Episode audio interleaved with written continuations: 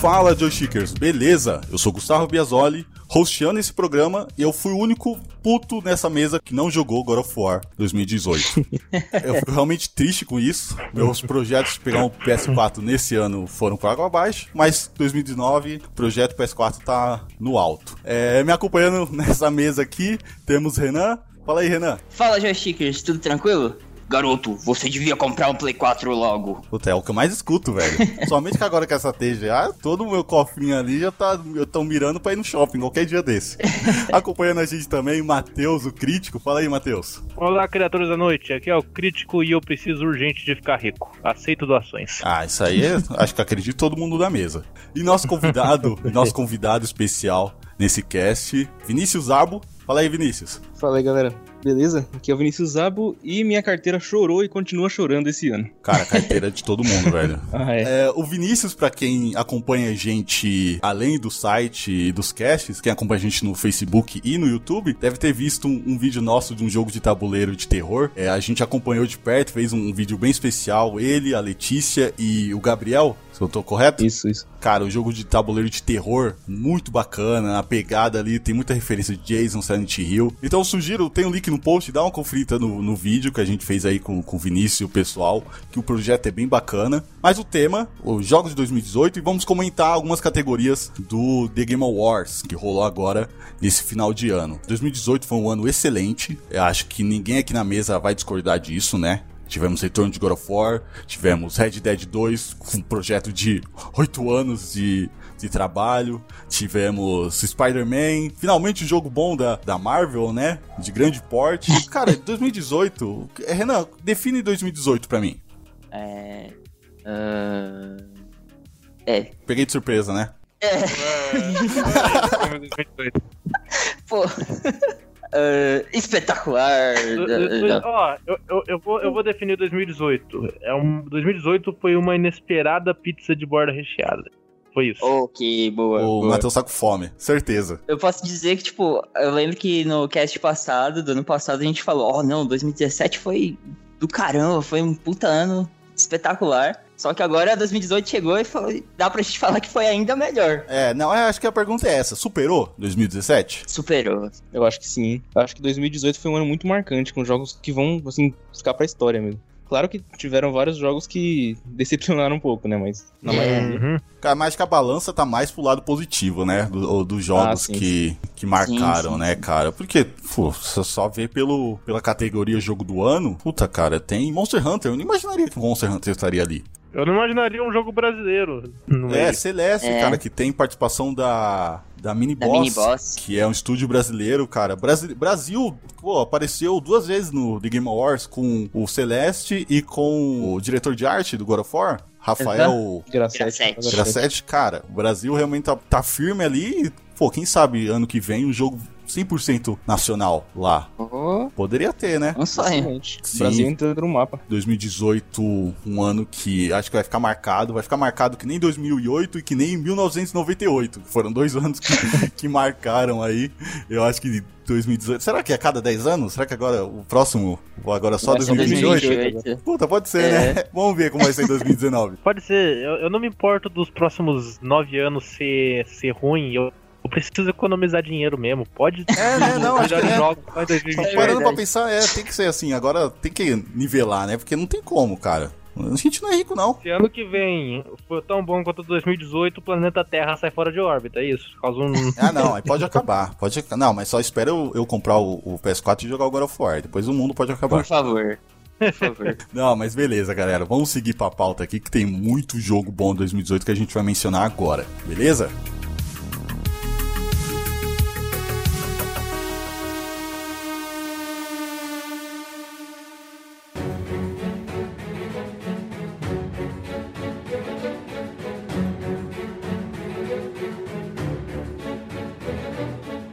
Bom, o final do ano já é sempre esperado, o The Game Awards. É sempre aquele momento que a gente assiste ao vivo, as premiações, tem muito anúncio que vem junto, mas o objetivo é, é ver os ganhadores e a gente vai mencionar aqui algumas categorias. Não vamos mencionar todas, mas vamos mencionar algumas categorias relevantes aqui, começando por melhor RPG. Quem ganhou foi Monster Hunter World. É, vocês jogaram? Monster Hunter? Eu joguei a demo dele, que inclusive acho que saiu ontem. Sério? Na, na PSN, eu acho que sim. Caraca. Eu só fui jogar um, um pouco dele ontem. E ele é do começo do ano, não é? É, faz, faz um tempinho já que, que lançou, uns meses. Mas eu nunca joguei Mon- Monster Hunter, né? Os outros, mas eu, eu vi que eles mudaram bastante coisa pro, pra galera do ocidente começar a curtir mais também. É, porque tem isso, né? Monster Hunter ele era um jogo é, sempre de portátil, né? Acho que ele nunca chegou a, a receber uma versão pra console grande. E o foco era, era o pessoal de lá, era o- os orientais. Ah, é, deixa eu só acrescentar que recebeu sim. Inclusive o Monster Hunter, ele começou no PlayStation 2. Sério? É? Sim, ele, ele- o primeiro e o segundo jogo foi de PlayStation 2. Aí acho que teve alguma versão dele que foi pro Wii U. Ele teve muito mais participação ativa nos portáteis, PSP que o diga. Quando eu comprei o PSP, eu tinha quatro amigos que jogavam Monster Hunter junto. Eu nunca consegui gostar de Monster Hunter. Esse Monster Hunter World, ele parece bonito e tudo mais, assim como todos os outros. Então, sei lá, um dia eu dou uma chance. Um dia. É, um dia. Ele é um RPG bem, bem raiz mesmo, né? Pelo, pelo pouco que eu vi ali. Mas também não me agradou muito, não. É, não, não cheguei a jogar também, pelos mesmos motivos assim. Eu, eu joguei alguns antigos, até porque o, o meu TCC a gente pegou Monster Hunter de inspiração, mas esse, esse último eu não joguei. Honestamente, a única coisa assim que me, me chamou muita atenção foram as participações aí especiais, né? Que teve Final Fantasy. E aí agora, essa semana anunciaram do The Witcher também, que você vai poder jogar com, com Geralt, né? Achei super doido isso. É, então, acho que foi por isso. Acho que isso, o pessoal do The Game Awards já sabia que ele teria essa expansão aí, essa participação, e por isso que foi incluído no, na categoria Melhor Jogo do Ano. Porque quando envolve Gerald, envolve Ah. Melhor Jogo do Ano. Eu vou ver o Geralt pra É. o resto. O, o Gerald é. É. um selo de qualidade, é tipo Chuck Norris com um símbolo de respeito. Sim. Exatamente. Pode crer. Ah, apro- aproveitando que falaram do Geralt aí, cara, fala aqui, caralho, o mundo de, do- de crossovers e participação especiais nos jogos está bem cabuloso. Você tem o Geralt aí, você tem o Negan, o Negan do Walking Dead no Tekken, cara. É, vai ter o quê? Próximo vai ter o Ronaldinho Gaúcho no Tekken? Quando o Mortal Não Kombat? duvide, não duvide, hein? É o mito, hein? Ia ser, é, ia ser legal. Ia ser- eu, eu, eu, eu compro. Eu compraria. No Mortal Kombat, quem não compraria com o Ronaldinho Gaúcho? Cara, mas como melhor RPG, eu dou destaque pro Nino Kuni 2, que o Julian não tá aqui, era pra ele estar participando, mas o atualmente o Zé Ruela tá sem internet porque ele se mudou. Não, ele tá com uma casinha bonitinha e tal, mas ele tava maluco por Nino Kuni 2. É, vocês conseguiram dar uma, uma conferida nele? Porque eu sei que o primeiro é sensacional. Sim, eu, eu vou ser o advogado dele então. Vou, vou, vou no lugar do Julie então. Eu também tava desesperado por Nino Kuni 2. Eu tinha jogado um pouquinho do primeiro, mas ele, ele era bastante estratégico. Eu não sou lá o cara da estratégia. Então eu acabei deixando de lado. E aí quando eu vi que o segundo é, seria uma coisa mais dinâmica, mais de ação, fiquei maluco, né? E comecei a jogar. E me apaixonei, assim. Por mim, eu, eu queria que ele ganhasse, mas eu até entendo o peso do Monster Hunter. Só que Nino Kuni 2, cara, a trilha sonora, assim, cada música de cada cidade que você visita, você fica maluco. Eu fiquei com uma, uma música de uma, de uma das cidades lá na, na cabeça por uma semana, assim. E a jogabilidade é muito gostoso, tem bastante feedback físico do, do impacto da sua espada e da magia. E você constrói o seu reino. É, é uma experiência muito, muito boa. Assim, eu queria que ganhasse, de verdade. E falando da trilha, ela tá mencionada aqui como melhor trilha do aqui no The Game Awards. Ela tava na, na lista. Carimbado. Ah, meio que acompanhando o Renan, eu joguei um pouco do primeiro, vi meu irmão zerar, e eu achei, sabe, também do pouco que eu vi, porque eu não comprei o jogo ainda, não sou rico, mas eu achei que ele merecia mesmo o prêmio de melhor jogo de RPG, inclusive eu votei nele. Pra mim tava óbvio que ele ia ganhar. O Monster Hunter Hum. ganhando pra mim foi uma surpresa. Pra mim também, pra mim também. Cara, não foi uma surpresa pra mim porque eu vi muita coisa boa do Monster Hunter. Eu não comprei ainda porque jogos da Capcom aqui no Brasil demora pra baixar, mas eu, quero comprar ele. Eu dei uma olhada no, no gameplay, tinha gostado. Então não, não foi tanto uma surpresa pra mim. O Dragon Quest não cheguei a ver tanta coisa, eu vi que tinha uma galera Sim, empolgada. mas o, o Dragon Quest, ele ele é bom, mas tipo assim, Dragon Quest ele é uma parada meio que agrada é, a todos que são fã de, do RPG tradicional, do jeito que é desde os tempos de 8 e 16 bits. É meio de ele- lixo, né? É não, é, não é tão de nicho, ele é meio que imutável. Ele é pro jogador de RPG lá da época dos Final Fantasies é, 16 bits, lá da época dos jogos mais classicão. Enquanto, vamos dizer, paralelos entre as duas franquias meio rivais. Enquanto Final Fantasy tenta fazer algo de novo, e nisso daí ele tem altos e baixos, literalmente, o Dragon Quest ele não, não é ousado na proposta dele, mas ele consegue sempre estar mais ou menos no caminho que ele trilha e agradando a quem é fã e agradando um ou outro fã novo. Ele não, ele não perde muita qualidade de um jogo pro outro. Pelo menos é o que eu noto pela recepção de jogo após jogo. Eu acho que assim, foi bem-vindo e eu acho que talvez é... a, Capcom, a Capcom tá numa vibe muito boa nesses últimos anos. Eu gosto disso e espero que realmente eles deem uma sequência nesse, nesse formato do, do Monster Monster World aí, que acho que, que ficou bacana. E aproveitando, é, a gente tá falando do The Game Awards como o principal tema, mas tivemos também o Brasil Game Awards, que rolou a primeira edição, só com mídia nacional e tal rolou uma premiação e como melhor RPG, Monster Hunter World também ganhou, só que tá incluso é, na lista o Assassin's Creed Odyssey. Foda, eu fiquei curioso agora. Olha só. É porque mudou muita coisa, né? Mas eu não consigo pensar ainda em Assassin's Creed como RPG. Mas ele tá como RPG aqui. É que ele tá com uma cara meio, meio The Witcher agora. Ele, ele ainda é bastante ação, assim, o combate é bem tempo real, mas você tem muita mecânicazinha de, de RPG mesmo, sabe? Tipo, ah, se você usar esse equipamento, você ganha mais dano de assassino. Ah, se você usar essa espada, você ganha mais dano de guerreiro. Se você usar esse arco, mais dano de caçador. Sabe? Esse, esses, todo esse cuidado, assim, estratégico. Sim, é. Meio, meio RPG mesmo. Só que também eu achei meio surpresa. Não sei se... Caberia. Ainda, é uma, ainda tem uma cara de jogo de ação, né? Assassin's Creed, pra mim, sempre foi ação, né? Essa, essa nova cara do Assassin's aí me agradou muito, mano. Porque, assim, eu sou fã assíduo de The Witcher, né? Sim. Uhum. Então, ver que o, que o Assassin's tá ganhando uma cara de The Witcher, assim. Eu joguei o Origins, gostei muito da mudança que teve no jogo. Sim, sim. Assim, ele tem, elementos, ele tem uns elementos muito fortes de RPG, né? Mas não sei se caberia numa, nessa, nessa característica de RPG. Assim. É, acho que ter, teria mais coisa aqui no, no Brasil Game Awards pra eles adicionarem como melhor RPG. Mas sim, sim. fica a menção aí. É mais uma curiosidade, porque realmente me chamou a atenção. Ó, é, seguindo, vamos falar do melhor jogo de luta. Dragon Ball Fighters que eu sempre falei Fighter Z, mas é Fighters, ganhou no The Game Awards como melhor jogo de, de luta. Eu acho que também já era esperado, né? Esse Dragon Ball tá muito bom, cara. Uhum. Ainda tá caro, eu tô querendo jogar faz uhum. tempo, ele ainda tá muito caro. A Namco poderia lançar umas promoção melhor aí, mas eu acho que foi muito bem-vindo, né? Eu gostava dos jogos anteriores, teve o... O Xenoverse. Xenoverse, é. é o Dragon Ball é. Xenoverse, eu gostava no estilo, acho que combinava com o formato do Dragon Ball, mas esse esquema 2D e tal, clássico, ficou show de bola. Alguém jogou Dragon Ball? Eu joguei. Eu, eu nunca fui fã de jogo de, de anime, assim, né? Nenhum. Naruto, Dragon Ball, o jogo não, não me agrada. Dragon Ball Fighters eu até gostei, só que eu ainda acho que é muita, muita zona na tela, assim. Pro meu cérebro ele não consegue associar o que tá acontecendo. É muita. É, não, alguém com epilepsia se fode. É, já era.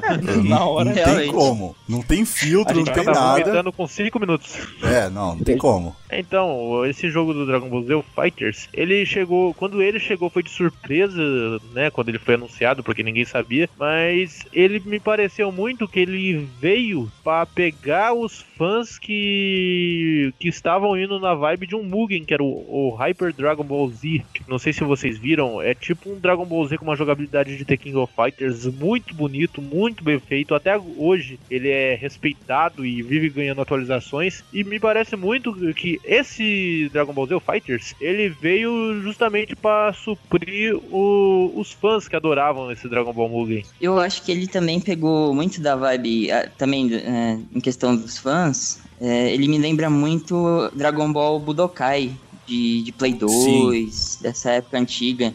Então ele bebeu muito dessa fonte também. É, o pessoal tava muito carente desses jogos. Eles, era, fazia muito sucesso, que eu lembro. Eu também vivia jogando. E aí agora chegou, tipo, Dragon Ball Fighters aí, com, trazendo essas mecânicas de volta, tipo, atualizadas, com visual espetacular também, muito bonito, né? Parece até feito à mão, deve ser, eu imagino. E aí emplacou. Aí quando você compara com os outros, com os outros concorrentes, eu acho que como eles já estão com uma fórmula um pouco mais batida, a gente pode dizer, acho que ele trouxe um um pouco de ar fresco que a gente tava tendo nos últimos anos, né? Sim, eu vou dar sim. razão pro Renan, porque, ó, eu sou um veterano, um verdadeiro verme dos Dragon Ball de PlayStation 2. Eu comecei no Budokai 3 e o Budokai Tenkaichi 3 eu joguei todos os episódios, joguei muito mesmo, quebrei até analógico em dois jogos contra o Broly. Mas amigos meus, eu não joguei Dragon Ball Z de PlayStation 3 pra cima, não joguei o, Geno, o Xenoverse, eu acho horrível, muito feio o jogo. Mas meus amigos que jogaram os jogos da geração Play 3 pra cima ainda falam que os melhores Dragon Ball Z que tava tendo eram de PlayStation 2. Isso É. até a chegada do Fighters. Então eu acho É. que o Renan tem um ponto interessante aí. é. Toda a pegada, tudo que eles fizeram ali ficou bem na, no esquema do anime, né? Quem acompanhava anime, que era fã, Ah, reconhece na Uhum. hora. Então foi, foi muito bem-vindo e acho que é merecido, sem dúvida. E a gente acabou de falar que tudo que o Geralt entra ganha, mas Soul Calibur não ganhou, né? E o Geralt tá lá. É Pois é. Puta. Ah, e pô, e tá, e tá mencionado aqui uh, Street Fighter V Arcade Edition, mas Street Fighter V não é de 2016? Eles lançaram uma É. atualização e entra como. Não faz sentido. Então, eu achei errado isso, né? Igual É. Life is Strange 2 competir como o primeiro episódio só. É, não tá nem o jogo completo, né? Acho não faz errado. sentido. É. É. que nem Pub que entrou ano passado e nem tava a versão completa. É que não teve tanto jogo de luta esse ano, né? Mas, pô, dá uma chance aí pros indies, alguma outra coisa aí. Street Fighter V de Sim. novo. Uhum.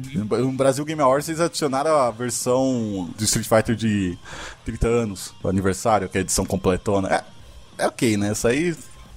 Mas ainda assim. Ah, é um, col- é um, col- não é um collection, isso. Collection É, entrar é. como melhor jogo de luta? Não, não, collection entra como collection, cara. É, É. cara. Devia ter uma opção, uma categoria Collection. Fica a dica aí pro pessoal do, do Game Awards. Mas Aí merecido. o Crash ganhava. Ah, sim, sem dúvida. É, é, com certeza.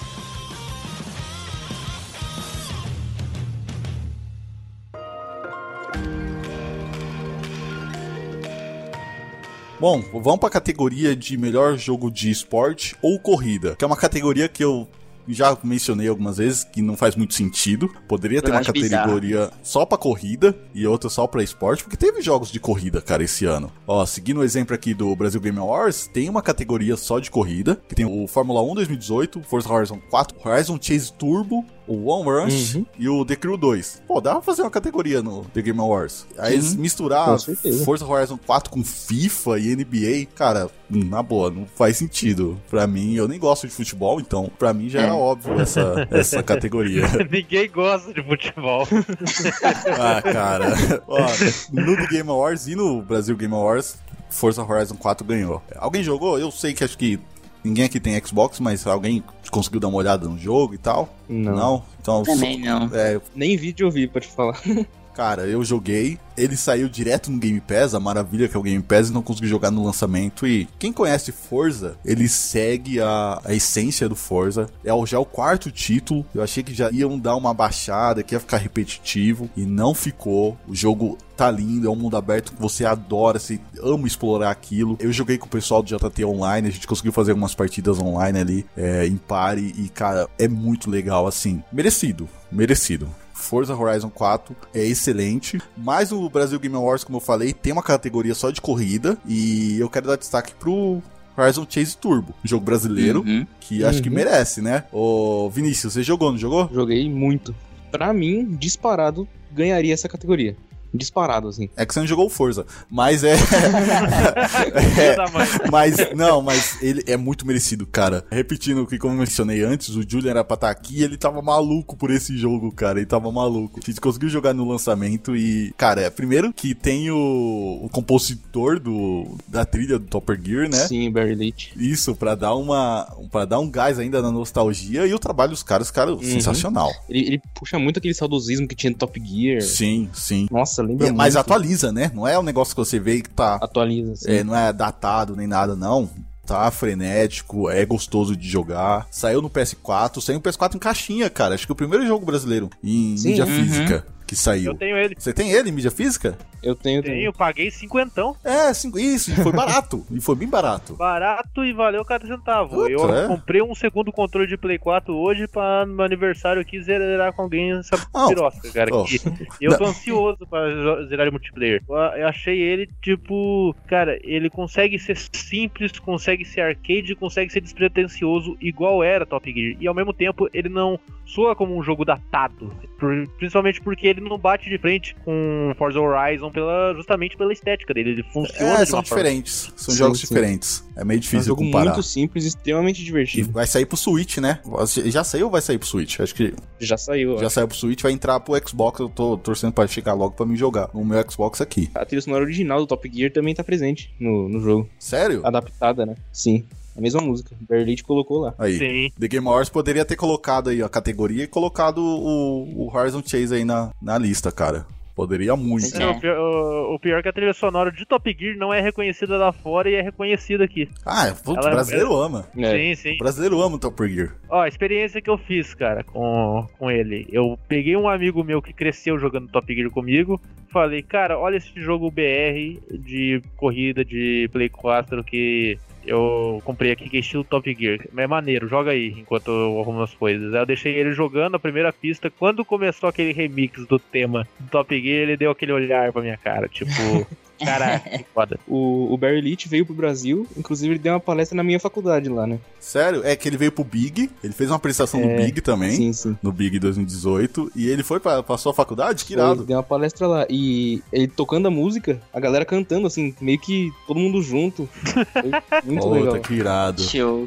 Cara, ele ama o Brasil, né? Ele viu que o, o pessoal ama Topper Gear e tal, ama o trabalho dele. Então foi bem bacana, cara. Uhum. Que da hora. Assim, Forza Horizon ainda é. É porque Forza Horizon é um jogo muito grande, né? Comparado com o Horizon Chase. Mas, cara. A menção aqui como o melhor jogo de corrida do ano no Brasil Game Awards é muito merecida. E só pra mencionar aqui, o The Crew 2 eu não joguei, mas eu vi que ele, deu um- ele melhorou muito comparado ao primeiro.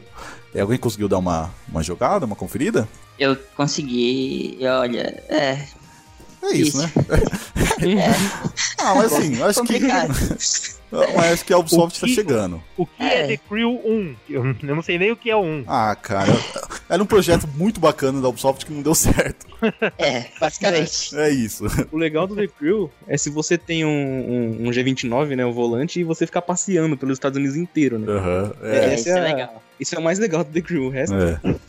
É. Ah, mas É. que foi uma boa evolução e tal. Menção honrosa aqui pro, pro Giovanni, que é maluco por, por The Crew e merece ser mencionado. A categoria de melhor direção de arte, tivemos uma surpresa até, né? Uma lista que tinha God of War, Red Dead Redemption 2, Assassin's Creed Odyssey. Quem ganhou foi aqui no Game Awards, foi o Return of the Obra Dinn. É isso? Não, Return Isso. of Obra Dinn, não é? Isso. Ah, não, Isso. houve The Obra Dinn, tem The o Obra artigo Dinn, ali. Isso, cara. Eu cheguei a dar uma olhada só no gameplay. Eu não, não sabia nem da existência desse jogo. Aí eu dei uma olhada no, no vídeo do pessoal do Overloader e tal. E eles estavam amando a arte e tal. E eu, pessoalmente, eu não gostei daquela arte, cara. Eu achei feio. Não, não feio, cara, mas. Não é pra mim, não é algo que eu ficaria muito tempo jogando. Mas eu entendi a proposta do jogo e a proposta era muito interessante. Mas, artisticamente falando, eu pessoalmente eu não gostei. Essa aí, eu- eu- meu coração ficou meio dividido. Porque, assim, é, eu, eu super entendo também, né? Do, do Obradin ter ganhado. Parece, não sei se foi um, um cara só que fez ou se foi é, uma equipe pequenininha. Isso, acho que é o cara do Papers, Please, não é? Ou não? Isso, ele mesmo, Lucas Paul. É ele, né? É, então meu coração, metade do meu coração fala, olha que legal, um jogo indie, olha só. E Eu, eu achei a, a proposta da arte interessante, assim, falam que tem bastante a ver com, com as mecânicas do jogo. Eu comprei e não cheguei a jogar ainda por falta de tempo, mas a outra metade do meu coração tava com God of War, porque tinha o Rafa Grassetti, BR também, que fez um trabalho espetacular. Pensa só o trabalho que ele teve, que era, tipo, Colocar uma barba no Re- Kratos. Isso, Exatamente. Isso aí foi uma responsa. Essa foi a melhor Foi. responsa. Não foi criar um Foi. universo nórdico e tal, não. Isso aí é, é fácil. Agora, colocar uma barba no Kratos e deixar irado, aí É, foi, foi trampo. Ele teve toda uma responsabilidade de reimaginar, né? O, o que as pessoas tinham com, com God of War na Grécia e aí mudou tudo e foi realmente, como você falou, uma, uma baita de uma responsabilidade e além do mais era brasileiro, então eu tava puxando o saco mesmo. Eu também acho que, que God of War devia ter ganhado, justamente pelo, pelo trabalho que os caras tiveram de reimaginar God of War inteiro, ainda deixar com a mesma, mesma pegada Uhum. e portar pra mitologia nórdica, isso tudo com, misturado com a arte. Eu acho que foi um trabalho sensacional. Mas também não tiro o mérito do, do Obra Dinn, né? Sim. Porque eu, eu, sinceramente não sei como essa arte foi feita. Eu, eu tava olhando assim, eu, eu acho que é um filtro que eles colocaram, meio preto e branco, meio. Não é, sei. Sim, sim. Pra mim, parece um, um filtro. Foi um dos motivos que eu também não, não me agradou tanto. É, então, eu acho que deu trabalho, né? Com certeza. Eu, eu, com certeza. Mas eu acho que, assim, foi merecido. Meu coração também tá com God of War, mas eu acho que foi merecido, sim, o Bradinho. Por ser um jogo indie, poucas pessoas trabalhando nele, eu acho que Sim, tá bom sim. demais. Uhum. O Retorno ao Obradinho, a primeira coisa que eu devo comentar é que é a primeira vez que eu vejo um jogo cuja capa na Wikipedia é uma GIF. Do jogo. É sério? Sim, entra na, wiki americana, você vai ver uma GIF. Tô entrando agora. Mas o visual do Obradin, ele é feito imitando, né, os, é, aqueles gráficos antigos de sistema Macintosh. Quando eu olhei pela primeira vez a imagem dele, eu tive uma perspectiva da mesma coisa que eu, eu vi do Okami. Eu olhava imagens e eu não imaginava essa, essa porra em movimento. Eu não imaginava mesmo, não sabia como é que isso ia estar se mexendo. Mas, quando eu vi, opa, legal, achei muito bonito, interessante o gráfico. E, sabe, me impressiona que nem Okami por motivos diferentes. Mas meu voto também era pra God of War, né? Por, por motivos mais tradicionais. O Obra eu tinha um receio gigante de que ele fosse tipo. Sabe, que ele fosse só gráfico. Gráfico e uma ideia interessante que fosse ser mal usada. Tipo, um jogo que. Sei lá porquê, não tem nada a ver com ele, mas que me veio à cabeça quando eu vi ele é aquele Murdered Soul Suspect lá de um detetive que ele morre e depois ele Sim. começa a, Sim. com o fantasma investigar. Que tinha uma ideia interessante, mas é ruim em todos os fatores. Ele é ruim em todos os fatores. Eu tava sabe, com quase certeza que o Obradinho ia ser assim. Ele ia se vender com o gráfico e com a proposta dele e ia ser um joguinho ruim, mas eu vi é, a recepção dele foi ótima. Foi super bem tratado ele. Mas o meu voto ia pro God of War, que como vocês já ouviram de vocês mesmo e já ouviram de mim antes, esse jogo, ele visualmente a direção de arte dele é incrível com respeito a detalhes. Sim, Eu, sim. eu, eu prefiro apontar esses detalhes no futuro cast, no futuro cast que a Sim, gente gravar que, que vai ter em breve, em breve. Não, não vou falar data, né? Porque as datas É. estão confusas aí, mas vai ter. Mas sim, God of War. é, eu, eu voltei no Red Dead, porque eu só joguei Red Dead, eu não joguei God of War. Mas o, o Obra Dinn, como eu falei, eu achei feio, mas eu entendi a mecânica e eu achei muito interessante ela. O puzzle dela. Se tivesse uma categoria de puzzle, puta, certeza que esse ano era dele. Porque eu achei muito interessante e muito funcional. Não é um puzzle que você fica confuso e tal, ele auto. Assim, jogando você entende o que precisa fazer e se empolga até. Eu, nos gameplays que eu tava vendo, eu achei muito interessante. Eu queria saber o final daquela, daquela história. Acho que isso é importante mais no quesito pra comunidade indie. É, eu, não, eu não vou tirar o mérito dele. E sem falar que, se eu olhar o, o cara que fez o Paper Please, né? Então, se eu soubesse, se eu tivesse acompanhado antes, eu teria até, acho que um carinho maior. Mas eu descobri recentemente sobre esse jogo. E realmente, é, vendo o trabalho dele já a partir do Papers, Please, eu, eu admiro bastante o, a- o trabalho que ele faz, porque ele faz tudo muito bem amarradinho, né? São, são títulos bem legais, assim, que tocam num- nos temas bem Sim, interessantes sim. e é, é sempre muito gostoso de, de jogar os títulos dele. Eu, eu lembro que eu comprei o, o Papers, Please e eu fiquei, tipo, uns quatro meses assim no, no, no modo endless lá, só porque eu achava o máximo ficar analisando a documentação e, e cada vez ia escalando mais e mais a, a dificuldade. Então eu tô, tô com bastante expectativa pra esse Obradinho. Assim que possível eu vou jogar também. Admiro bastante o trabalho dele.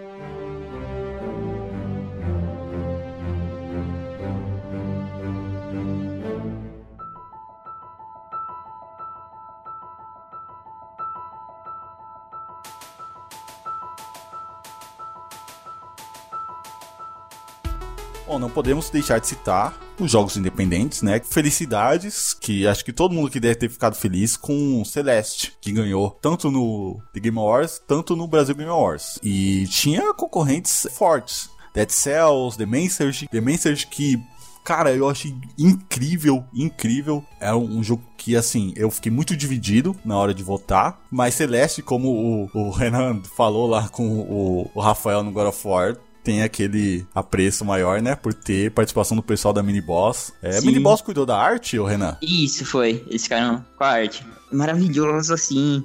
Principalmente a mensagem que o jogo passa, assim. Entre todos os concorrentes aqui, são títulos realmente muito de peso. Dead Cells, assim, tem uma arte muito bem, muito bem trabalhada, uma jogabilidade também. E uma ação muito boa. Sim, a ação Dead exatamente. Cells é muito legal. Sim, mas eu acho que o que tem a mensagem mais profunda aqui realmente foi Celeste. Eu acho que isso que foi, sabe, a faísca, assim, pra ele ganhar. O tema que ele trata é justamente ansiedade e depressão. É, tem toda uma analogia com ansiedade e depressão. E ele trata disso de, de uma maneira sensível, assim, e incentivou muitas pessoas a, a lidarem com os próprios problemas. Fora também porque tinha estúdio brasileiro, então, pra mim foi, ó, Sim. uma maravilha. Fiquei, eu comemorei pra caramba quando ganhou.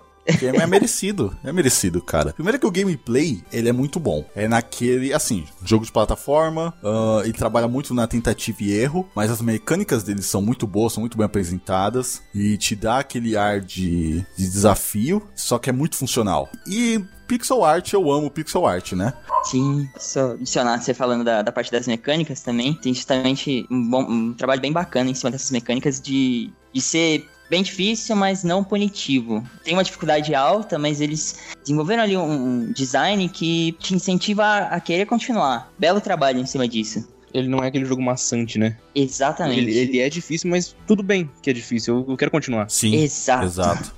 Eu, acho que assim, eu não joguei Celeste, mas eu vi bastante coisa dele eu acho que ele mereceu muito por conta justamente dessa, esse fator social que ele tem, né? Mostrar depressão, ansiedade, fazer analogia com a montanha e tal. Eu achei muito legal isso. E eu tava entre ele e o Dead Cells, porque o Dead Cells, em, em mecânica, para mim, ele ainda é melhor que o, que o Celeste. Em arte também, porque os caras manjaram muito em fazer arte pixel art. Colocar aquela animação toda dentro do jogo foi muito bom. Cara, eu amo a ação do, do Dead Cells. A ação Hum. dele é. Eu só tô esperando uma promoção boa pra pegar aqui no Xbox, cara. Porque ele é muito legal, muito frenético e tal. Você não se cansa. Você só vai cansar se você morrer muito, né? Se você for ruim, Sim. você vai se lascar. Mas. O, Dead Cells é pra quem gosta de Dark Souls, de Bloodborne. é, Souls like, né? É Souls like. Exatamente. Totalmente. Souls like que é um gênero que tá fortíssimo esse ano. Infelizmente. Infelizmente não, felizmente. Não, cara, eu vou falar pra você, eu falo infelizmente porque eu tô vendo uma porrada de jogo saindo similar, sabe, nesse estilo Souls-like, mas tem muita cara, sabe, de genérico. Tem cara de que o gênero vai cansar. É isso que é a cara pra mim. Tipo Battle Royale? É, nossa, exato, É. exato. Ah, nossa senhora, eu tô, eu tô com medo, porque eu só joguei um desses jogos, eu, que é o Demon Souls, que veio antes do Dark Souls e afins, e eu acho incrível. Eu ah, adoro. mas você tá falando do original, a não Dark conta, né, pô? não, mas o. É, então, mas Dark Souls e Bloodborne é, são jogos nesse naipe, mas eu, sabe, eu tô com medo da saturação, cara, da saturação do gênero. Sim, Mas sim. voltando ali pros games independentes, o Celeste eu não joguei ele, mas eu, do que eu acompanhei e li, cara, eu acho que foi uma receita bem feita pra, sabe, pra poder produzir esse jogo, porque gráficos incríveis são difíceis e vamos dizer, você tem, é, por mais que hoje em dia o mercado indie tenha, é, tenha se tornado uma espécie de bolha, como já falei, é mais viável ainda recorrer aos gráficos simples, ganhar pela simplicidade gráfica, do que por gráficos grandiosos, tipo um Destiny da vida.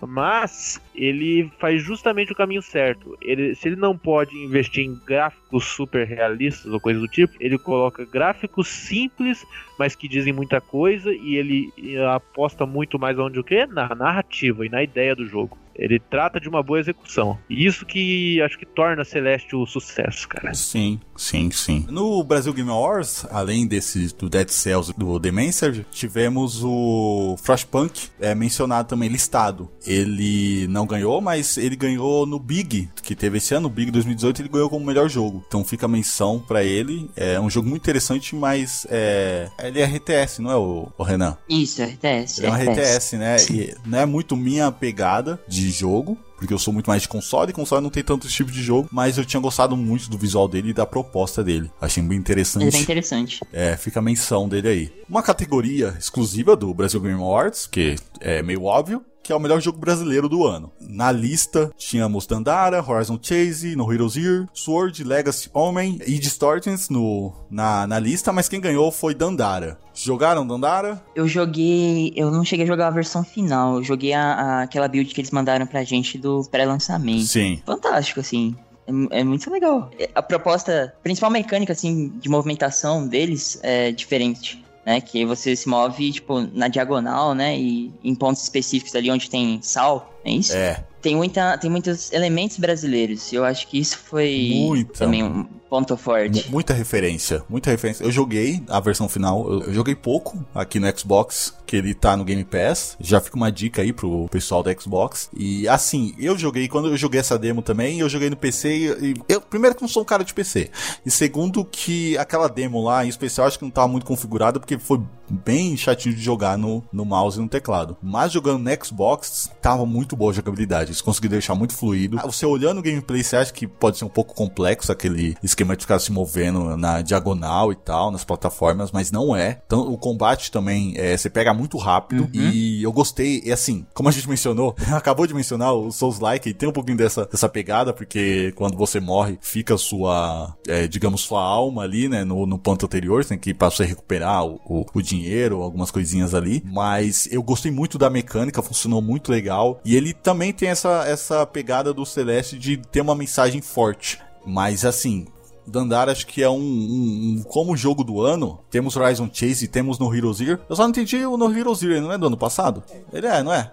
2016? É 2017, não, eu, eu... outubro. É, 2017. é 2007, desculpa, 2017. Não sei se eles estão mencionando a, a, versão de PS4 e tal, mas ele é do ano passado. E o, o Sword Legacy Homem, que é um, um RPG de turno muito legal. Eu acompanhei o processo final de desenvolvimento. Ele é muito bacana, mas Dandara é merecido como, como o melhor jogo brasileiro do ano. Acho que de novo pela mensagem forte, né? Sim, sim, sim. E o gameplay, como mencionando de novo, é, é muito bom. Funcionou muito legal. É, Matheus, você não chegou a dar uma olhada, né? No jogo. Não, eu joguei. Eu joguei. Na verdade, eu tinha a meta de jogar ele completinho naquela demo dele para falar sobre na época do lançamento. Mas eu gostei. Porque o gênero Metroidvania é meu gênero favorito, mas eu tenho um medo também da saturação. Por sorte, eu vejo muito, muita gente hoje em dia, muitos jogos, saindo utilizando do gênero Metroidvania e de ideias originais, de boa execução, mas o medo de começar a virar uma bolha e só fazerem produto genérico tá sempre ali do lado, sempre me espiando, que colocando a mãozinha no meu ombro falando, esse vai ser ruim. Mas o,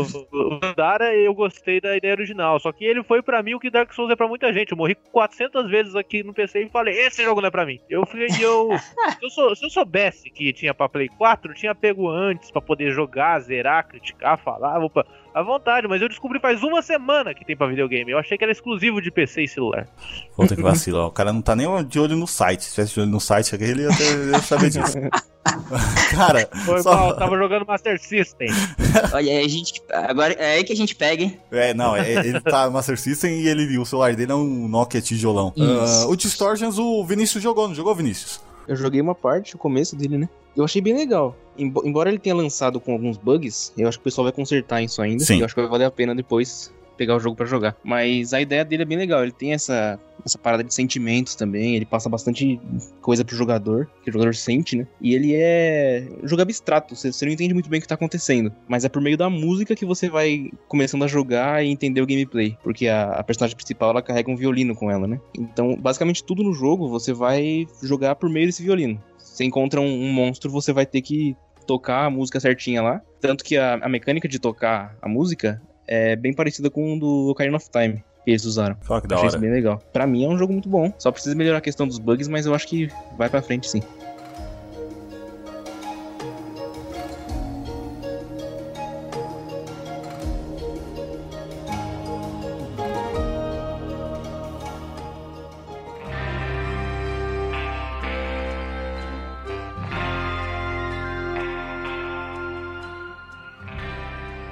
Agora acho que chegou na maior discussão do cast, que é nas categorias finais, que vai ser a discussão entre Red Dead 2 e God of War que acho que era a discussão que a internet estava fazendo nesses últimos meses. É, nesse último mês, na verdade, né? Red Dead lançou agora no final de, de outubro e foi um concorrente, assim, muito forte para melhor jogo do ano. Ele ganhou como melhor narrativa, ganhou como melhor trilha sonora, ganhou como melhor atuação com o cara que faz o, o Arthur Morgan. E God of War ganhou como melhor jogo de ação e aventura. Ele ganhou mais alguma categoria, não foi? Melhor direção. Melhor direção. E o prêmio máximo da noite, que foi melhor jogo do ano. Vinícius, você jogou os dois, né? Joguei. E aí, cara?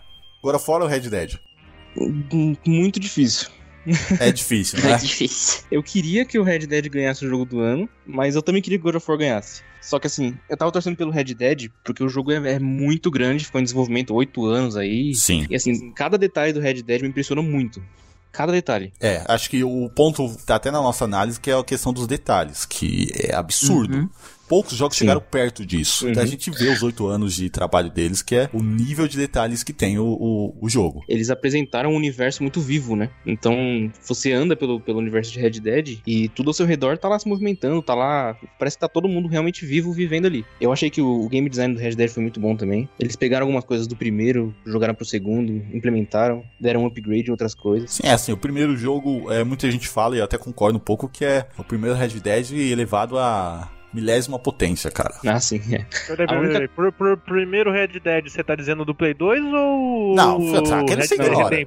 O revólver você ignora, né? não. Ele não existe. eu tô falando do primeiro, do, do PS3, que é de 2010, 2011? Ah, 2010. 2010. 2010, né? Aquele lá, não, o revólver você, ele só é menção de. Ah, isso aí é uma curiosidade. Sabe? Tipo, ah, você sabia que tinha um Red Dead no PS2? Isso aí só serve como curiosidade. Que ninguém jogou, né? É, não, ninguém jogou, só ouvi falar. de Play 2. Então, mas a- acho que a única coisa que me incomodou no Red Dead é o excesso de animação que tem. Porque assim, em alguns lugares fica muito maçante você andar, por exemplo. Se você chega no seu acampamento, você tá lá com pressa de fazer as coisas. Aí você chega no acampamento, ele tá lá e diminui a velocidade. Aí você tem que ir lá lentamente e tal. Eu entendo que isso, pra narrativa, e, e pra imersão que o jogo traz é muito importante, porque o Arthur não ia chegar correndo no acampamento, bater a, a mão em tudo lá e, e É. sair correndo, entendeu? Tanto que tem muita coisa no, no acampamento que acontece ali, alguém vai falar com você e tal, e se não tivesse esse, esse sistema, você nem ouviu o cara. Às vezes ele pede alguma É, coisinha ali, uma missão, alguma coisa. Mas, mas acho que pra quem tá jogando assim, se incomoda um pouco, porque às vezes você tá com pressa de fazer alguma coisa. Sim. É mais no acampamento que você tem que pegar munição na, na barraca do Arthur, você tem que pegar, é, sei lá, comida na barraca do Pearson, você tem que dar uma volta no acampamento toda vez que você chega lá, né? E o, o prólogo, a introdução do, do jogo também, é, é muito lenta. É, é muito grande, né? Acho que tem, sei lá, umas duas horas e é aquela coisa lenta, assim. Mas fora isso, cara, Pra mim, o jogo tá excelente. E o, o God of War, eu acho que mereceu, né? Por causa do, do que eles fizeram passar da mitologia grega pra mitologia nórdica, sem perder a, a identidade da, da, da saga, foi excelente. Mudar o Kratos, a personalidade do Kratos, colocar ele como um, um pai, né? Nossa, foi muito bom o trabalho dos caras. Santa Mônica e a Rockstar estão de parabéns. É, então, é, vocês tocando nesse assunto aí, eu tenho, eu tenho uma teoria é, pra questão aí do, do God of War ter ganho. Tipo, não que não, não seja merecido, nem o Vinícius tava falando, né? Foi um baita trabalho ali de, de reimaginar God of War, praticamente. É, tanto é que não é God of War 4, né? É God of War. Uhum. Sim. né? Mas assim, eu, eu, eu enxergo que parte seja justamente pela lentidão de Red Dead Redemption. Por mais que seja é, a ideia, né, era a experiência que, que os desenvolvedores quiseram passar, ainda assim acaba afastando uma parte do público. Não gosta dessa lentidão. Eu vi muita gente reclamando de ser muito lento, de, de tudo realmente ser devagar, tudo que você vai fazer, a história ser muito lenta. Que não é ruim, né? Não, longe Mas disso. assim, é, é, af- afasta as pessoas, né? Afasta alguns jogadores. Sim, a imersão, esse assunto aí de ser lento e tal, é uma das principais críticas de alguns sites especializados e tal, e do público em si. Se você vê qualquer comentário no Facebook e tal, não sei porque você tá olhando o comentário do Facebook, mas se por acaso você dá uma olhada e for a discussão de Red Dead God of War, a galera tá falando do, do que o jogo é lento e tal. Sim, sim. O outro ponto que eu acho, esse aí é mais em off, assim, acho que é meio. fica no ar aí, foi a questão toda aquela polêmica do crunch que teve da Rockstar. Então, acho que pesou um pouco, sim. É, então, algumas, algum pessoal é, até mencionou isso, mas você acha que no final isso ia afetar tanto? Ok, teve esse quesito, foi uma polêmica. É, aí a gente descobre que teve essa polêmica também no Red Dead 1, que não foi tão divulgada na época, né? Mas no final das contas, não querendo desmerecer isso, que isso é algo que deve ser discutido. É, não é só o Red Dead que, que aconteceu isso, a gente descobriu recentemente também com o estúdio da, do The Walking Dead Telltale. a Telltale, que acabou falindo e tava rolando muito disso também, é, até mais, e eles acabaram ganhando nada, né, porque o estúdio faliu, mas eu acho que foi um, assim, é, é, foi importante pra falar o assunto, né, falar desse tratamento que a Rockstar tava tendo com os funcionários, mas no final valeu a pena, porque o bônus dele, o bônus dos funcionários vai ser gigante, é algo que também foi mencionado no, no primeiro Red Dead, o pessoal trabalhou muito e tal, mas o- no final das contas o bônus valeu muito a pena, que eles ganharam uma bolada, né, porque o jogo foi um sucesso, então acho que assim, como escolher como melhor jogo do ano, não sei se isso afetou tanto. Então, é por isso que eu, eu imaginei que foi mais uma.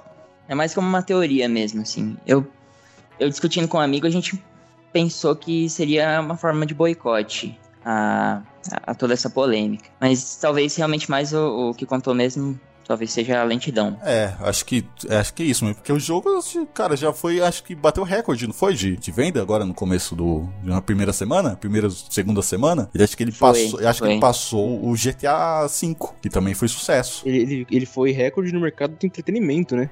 É. Isso envolve muita sim, coisa. Sim. E só tava perdendo pro GTA V, que também é da Rockstar. É, então, né? A Rockstar. Não, a Rockstar, não tá aí é de brincadeira, né? do entretenimento. Não tem como. A Rockstar é a Disney do, dos é. jogos. Caralho, que horror. É tipo isso. Então, primeiramente, eu quero fazer uma pergunta. Se alguém souber me responder, por favor. Por acaso, os votos que definem o vencedor é, parte é dos jogadores, parte é da própria organização, coisa assim? O The Game Awards, ele, o voto público, ele acumula acho que 10% do, no, no total, se eu não me engano. A maioria é o é os sites especializados e tal. Hum, entendi. Eu tenho prós e contras a favor de ambos vencedores. Primeiramente, cara, sobre a teoria do boicote, eu, eu tava com essa mesma teoria que tava mais por certeza, cara, por certeza. É claro, a parada do Red Dead ser lento, ouvi muito, ouvi muito e já é um argumento que eu acho válido na, com respeito de gameplay, mas eu acho que a, a polêmica pesou sim, porque é o seguinte, o, talvez isso seja uma prova ruim de que o Oscar dos games tá virando só o Oscar. Por assim dizer, essa academia que trabalha com a eleição dos games, eu acho que ela vai ficar receosa com a imagem dela de premiar um jogo envolvido em polêmicas. Tá certo que não era polêmicas tão ruins quanto, sei lá, um jogo envolvendo racismo ou xenofobia, por exemplo, poderia ser. É um elemento mais simples, mas ainda assim considerável. Esse trabalho quase escravo que a galera teve em cima do Red Dead. Então, eu acredito que isso influenciou sim isso influenciou a eleição. Eu sou um cara que joguei o God of War, não joguei o Red Dead. Votei no God of War, mas achei que o Red Dead também ia ganhar. Eu vi com certa surpresa que o God of War ganhou. Mas parte disso também vem por conta de um, um elemento seguinte. O Red Dead, ele foi lançado no final do ano. Ele ainda tá fresco na memória da galera. Uhum. Se fosse o contrário, se fosse ele pro começo do ano e o God of War atualmente você teria, uh, vamos dizer, o God of War, a boa impressão dele estaria mais fresca na memória da galera. O pessoal ainda estaria na emoção, ainda estaria chorando com o final, teria tudo votando God of War com mais facilidade, no meio das lágrimas. Isso você pode apostar. Isso influencia mesmo, tanto que eu tenho um amigo que ele é viciado em filmes e ele comentou comigo, isso daí tem estratégia nos filmes também. Filmes que saem no final do ano, próximo de dezembro, tipo alguns Senhores da, dos Anéis da vida, eles acabavam sempre tendo mais chance de conseguir o prêmio de melhor filme do ano e prêmios em geral. Tipo, a qualidade conta, lógico que conta, mas se você lança um produto a, a, não pode nem ser logicamente, mas há meses da premiação, a memória dele fica. A, a, emoção do produto fica mais fresca na sua memória. God of War eu usei no começo do ano, a emoção dele tá nas minhas memórias, não no meu coração mais. É difícil. Então por isso ficou esse prod que o Red Dead ia ganhar. O, God of War, ele mereceu por vários motivos. Vocês citaram que por, por fator de competência de produção de jogo, vocês aí que são, né, desenvolvedores de jogos praticamente, é, vocês citaram o Red Dead por conta do trabalho é, impressivo que fizeram ali. Eu uso o mesmo argumento, mas em favor do God of War, porque é o seguinte, o, último Red Dead Redemption, vamos dizer, ele já foi praticamente um jogo super adorado. Tipo, toda a, a grande massa de jogadores adorou ele, tem ele como um dos melhores, se não o melhor jogo do PlayStation 3. Então, esse jogo já era esperado. O novo God of War, por outro lado, ele teve que passar um obstáculo gigante, que era a dúvida de, putz, esse soft reboot vai tá bom, putz, mudou a jogabilidade, não é mais aquilo, putz, vão querer transformar num Last of Us com deuses. Ele teve muito mais a, a se derrubar do que o Red Dead Redemption. O, o Red Dead Redemption 2, ele já era, sabe, já era um sucesso certo. O God of War, ele era a dúvida. E ele conquistou bem. Ele, para mim, atravessou um obstáculo maior para conquistar o sucesso. E outro fator também que eu falo, citando é, novamente essas votações aí, com respeito à polêmica da Rockstar. A galera é bem militante. Tem, tem uma galera muito militante que vai por tudo quanto é causa, sabe? Eu não, eu não vou mentir. Quando, quando eu vejo alguma empresa, sei lá, uh, por exemplo, eu vi o pessoal detonando na Steam o, aquele MOBA da, da, lá da Steam, não lembro qual é o nome, que é, que é rival do League of Legends. O Dota. É, então, o pessoal começou a detonar ele, a empresa tinha largado de fazer um Half-Life 3 por conta do Dota, para fazer os jogos mais comerciais e tudo mais. Então o pessoal começou a detonar ele. Gosto de Half-Life ou do, ou do Dota? Nenhum dos dois. Joguei um pouco de Half-Life, até gosto. Dota nunca joguei nem quero. Mas eu comprei a briga dos caras e também fui lá detonar o jogo gratuitamente. É um, é um pouco de militante que tem dentro de, de cada um de nós. E o pessoal, ele é militante. Ele, olha, ele vai olhar e falar: se esse jogo ganhar o título de jogo do ano, ele vai servir de exemplo para outros, esmagar os seus funcionários, escravizar eles, que no fim, se ganhou o prêmio, tá limpo, sabe? O, o fim justifica os meios, vão, vão ir por esse lado. Então, sabe, você tem pessoal é, militante e você tem as próprias, a própria companhia que quer agradar a massa e quer escapar de críticas. Então, eu acho que sim, isso influenciou tão bem quanto o outro ponto que eu coloquei, que é o dele ter sido lançado no final do ano. Você, Matheus, você é o tipo cara que vê só o título do, na matéria no Facebook e sai compartilhando. Você é um apoiador de fake não. news. Você, não, você acabou de dar um exemplo, pô. Você já foi comentando lá, criticando o jogo, nem sabia o que, que tava acontecendo. Não, mas quando eu, ó, quando eu vejo que a causa é nobre, tipo esse diabo de celular, cara, ah. eu, a galera foi metendo pau no vídeo, negativando. Opa, tô aqui almoçando aqui, coloquei uma colherada de arroz e feijão na boca. Enquanto eu mastigava, eu acessei o vídeo pra dar dislike e já continuei com minha vida vida. Pô, mas você viu é... o vídeo todo? Eu... Você viu o vídeo todo? Não, eu vi, eu vi, mas eu, não, mas eu odeio jogo de celular. Então ah. casou, casou um pouco pra mim. Meu Deus. Bom, meu argumento ainda tá em pé. É, é, como eu disse no começo do, do programa, eu não joguei o God of War, mas eu concordo com, com, com o Matheus que é, God of War tinha muito mais dúvidas, né? Red Dead, cara, assim, Rockstar faz uns bons anos que ela já é um, um símbolo de acerto. Você pode até não gostar do, do estilo do jogo e tal, do estilo dos jogos dela, mas, cara, ela ainda é um símbolo de acerto, né? E o God of War, é, eu tinha muita dúvida, não na questão da jogabilidade, não na questão de, dessa mudança de mitologia, mas na questão da narrativa mesmo. Porque quem jogou as sagas, que nem eu joguei na época e tal, ficava amarrado, viu o final do God of War 3. E a minha dúvida era mais na questão de história, como que eles iam conseguir ligar e deixar isso, é, não deixar estranho. E pelo visto, é God of War é um exemplo de, de narrativa. Mas assim, o Red Dead 2, até fiquei meio um pouco surpreso. A, a disputa era boa, mas eu fiquei um pouco surpreso, porque Red Dead 2, ele é muito importante para essa geração de consoles. A gente já tá no final praticamente. É, sabe que já tem rumor do PS5, do novo Xbox One, mais Red Dead 2, assim, já cinco anos de, de, de novos consoles e tal, e ele foi o único que conseguiu é, ultrapassar e longe o que os jogos fizeram até agora. Na questão de detalhes, na questão da imersão, na questão da riqueza. É, ele é muito importante. E ele vai ser usado como exemplo para os jogos futuros para se atentar a esse tipo de coisa. São detalhes que às vezes a gente acha que, ah, cara, isso aí realmente é importante. O chapéu do cara cair enquanto você tá brigando. Cara, isso é importante. Isso é muito importante. Porque uma discussão que eu tive recentemente, que tava tendo com, com o Julian e o Felipe, que a gente acabou se encontrando e tava falando que, cara, questão gráfica, a gente já tá muito perto do real já, cara. Se ficar mais real ainda, vai ficar sem graça. Não vai ficar legal isso. Não vai ser tão legal, cara. Vai virar filme. Vai ficar filme. Vai, vai virar, aquele, vai virar aqueles jogos antigos, acho que é Full Motion Video, que era um vídeo gravado com os botões só pra você apertar e os atores ruins falando. Sim. Isso? Cara, acho que talvez isso nem seja tanto foco. Eu acho que sem mais a, a, agora é a questão dos detalhes, o tanto de detalhe que você consegue colocar e que fique natural. É, a polêmica da imersão e tudo, assim, da imersão não, né? Do jogo ser lento, ele envolve a imersão do jogo. A Rockstar, a gente viu, não, não foi tão forte nos jogos anteriores, no, no GTA V, no GTA 4, no primeiro Red Dead, e ela acho que apostou muito no, nessa sequência. Ela meio que forçou a imersão tem coisa que não dá pra você sair correndo no, no acampamento. É, essa não é a proposta do jogo. Você vai perder o que eles estão te apresentando, que ainda tá sendo uma história contada. Se ela te dá muita liberdade, você vai quebrar tudo aquilo que o pessoal trabalhou. Que, sei lá, 10, 15, 20 cabeças ficaram anos trabalhando para apresentar esse tipo de coisa. A imersão é muito importante. E é uma coisa que eu vejo que a galera realmente não. É, tem muita gente que não se atenta a isso.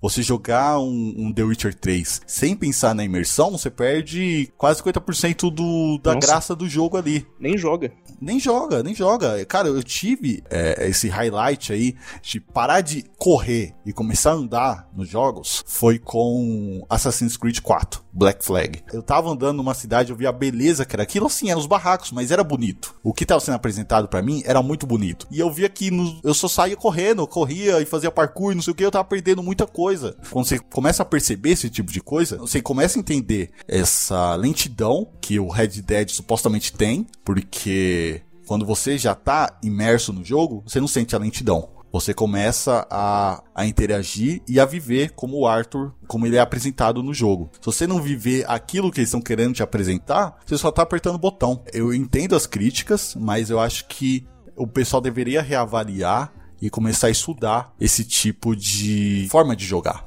Eu acho interessante você falar, né, essa experiência que você teve, esse, esse insight, né, de, de, parar de correr, que a e, e, também da parte da, do videogame ser uma mídia diferente do resto, né? É, justamente pela liberdade que a gente tem, é, a gente tem várias formas de, de contar uma história. Não é só o método, método tradicional de cutscene, de ah, faz essa missão. É, uma roupa conta uma história, um cenário conta uma história, Sim. sabe? E, e o videogame é, é fantástico porque ele, ele permite você contar várias histórias de todos esses jeitos. Então, eu, eu, desafio aí as pessoas a fazerem que nem você fez, de, de, andar devagar, de parar de correr, de começar a olhar o entorno. Às vezes você pega algo só de olhar pro lugar, assim. Ah, tipo, ó, tem um saco de salgadinho no chão. Ah, mas o que, que isso quer dizer? Ah, pode ser que tinha alguém que gostava desse salgadinho aqui, que comeu. E o que será que aconteceu, sabe? Então, é, é, tem várias formas de você contar uma história e o videogame é, é incrível porque ele te permite explorar tudo isso. Só, só complementando vocês, vocês estão falando de imersão. É, o Gustavo falou uma hora aí de, de, viver como o Arthur, né? Eu achei, eu achei muito legal o diário dele. Quando você é. pega para ler o diário do Arthur, você vê o que, que ele pensa, como que ele é. Ele não é só um bandido. Sim. O cara tem sentimentos, o cara tem uma puta profundidade, assim, como personagem. E sim, dentro do sim. jogo, você passa a fazer escolhas com a cabeça dele e não mais com a sua. Tem escolhas que eu fiz no jogo que eu queria fazer alguma coisa, só que eu falei, ah, o Arthur talvez não queira isso. E aí eu fiz a escolha pensando nele, e não em mim. Sim, e principalmente no final do jogo. Sim, é, é. E, e, e, o decorrer da história, da história do Arthur, no final do jogo, isso afeta muito. Então, se, cara, se você não tá imerso, é, é, perde a graça teve uma, teve uma side quest, não, não é spoiler porque é side quest, né? Tinha alguns caras lá no, no meio do universo que eles estavam matando, acho que búfalo. Sim. Por diversão. Sim, sim, né? eu sei qual e é. Aí, e aí no final você tem que fazer uma escolha. Eu acho que não é spoiler, porque não faz parte da história, eu vou falar. Pode falar. Você pode matar, você pode matar o cara que, que tava matando os búfalos, ou você pode deixar ele viver, porque ele pede piedade e tal, fala que alguém mandou ele fazer. E aí eu, Vinícius, mataria o cara na hora. Eu falei, não, você, você foi cuzão aqui, eu vou te matar. Mas o Arthur não. Eu falei, cara, não vou matar o cara porque eu acho que o Arthur não, não gostaria disso eu deixei o cara embora. Exato. É legal assim que o, o jogo ele te dá um impulso para você ir pro lado do Arthur, só que você é completamente aberto pra fazer o que você quiser. Se Sim. você não quiser fazer isso, vai embora. É, ele te dá essa liberdade. Cara, o, um jogo desse, dessa magnitude do Red Dead, cara, ele tem muitos detalhes. É, vocês falaram de viver como ele eu falo a mesma coisa com outras palavras, de você tentar viver o jogo mesmo, viver o mundinho do jogo, como alguns falam. E, cara, isso, isso é parte da brincadeira, isso é parte da, da graça do jogo. Eu, inclusive, não joguei nenhum Red Dead. Podia já ter jogado, lógico. Infelizmente eu tenho pouco tempo. Mas sabe quando que eu quero jogá-los? Eu quero jogá-los quando eu for estudar história, porque eu quero, ao mesmo tempo que eu quero estudar a história do Velho Oeste, eu quero estar tá jogando jogos do nicho, digo, jogos bem avaliados e bem embasados na vida do Velho Oeste. Eu quero estar tá assistindo mais filmes do que eu já assisto desse tipo, e eu quero estar tá vivenciando mais essa época. E esse jogo, cara, ele por si só é uma oportunidade boa boa.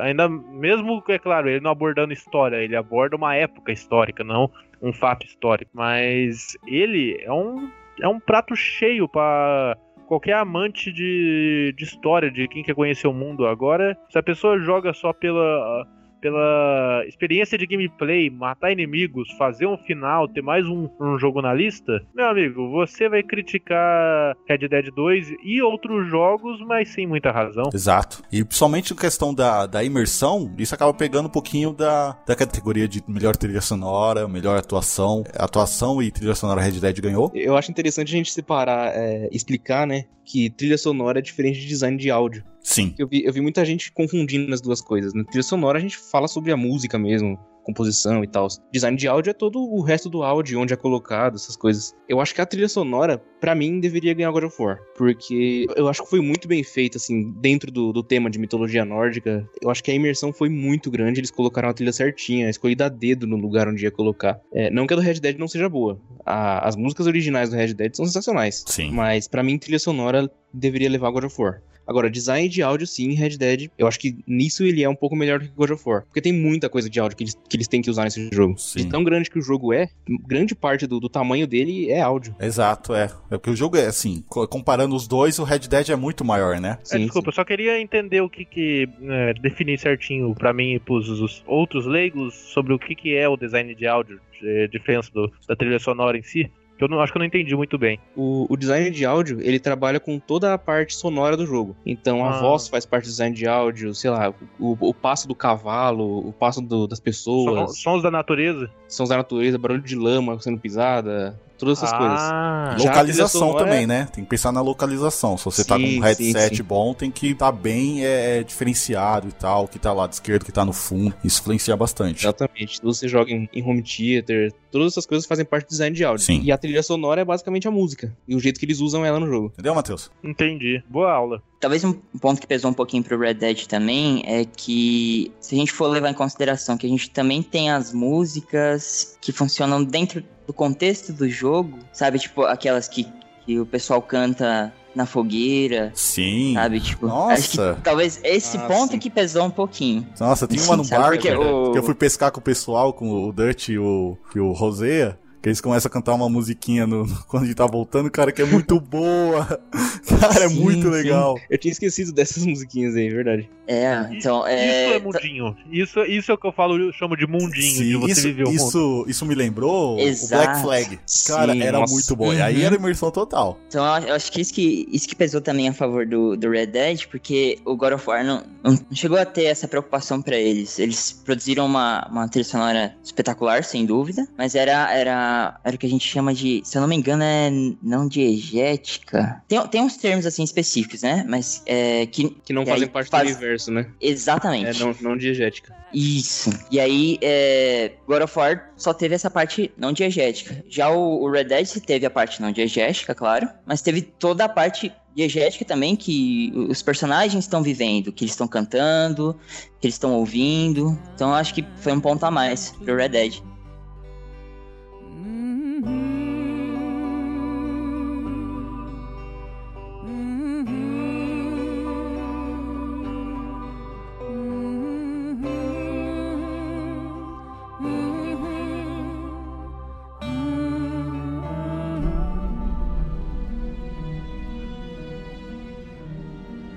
Antes de partir para os jogos de 2018, vale mencionar que é, é um destaque o Spider-Man, exclusivo do PS4, que tava na categoria de melhor jogo do ano. É, vocês jogaram? Vocês deram uma conferida no jogo? Sim, cheguei a jogar assim.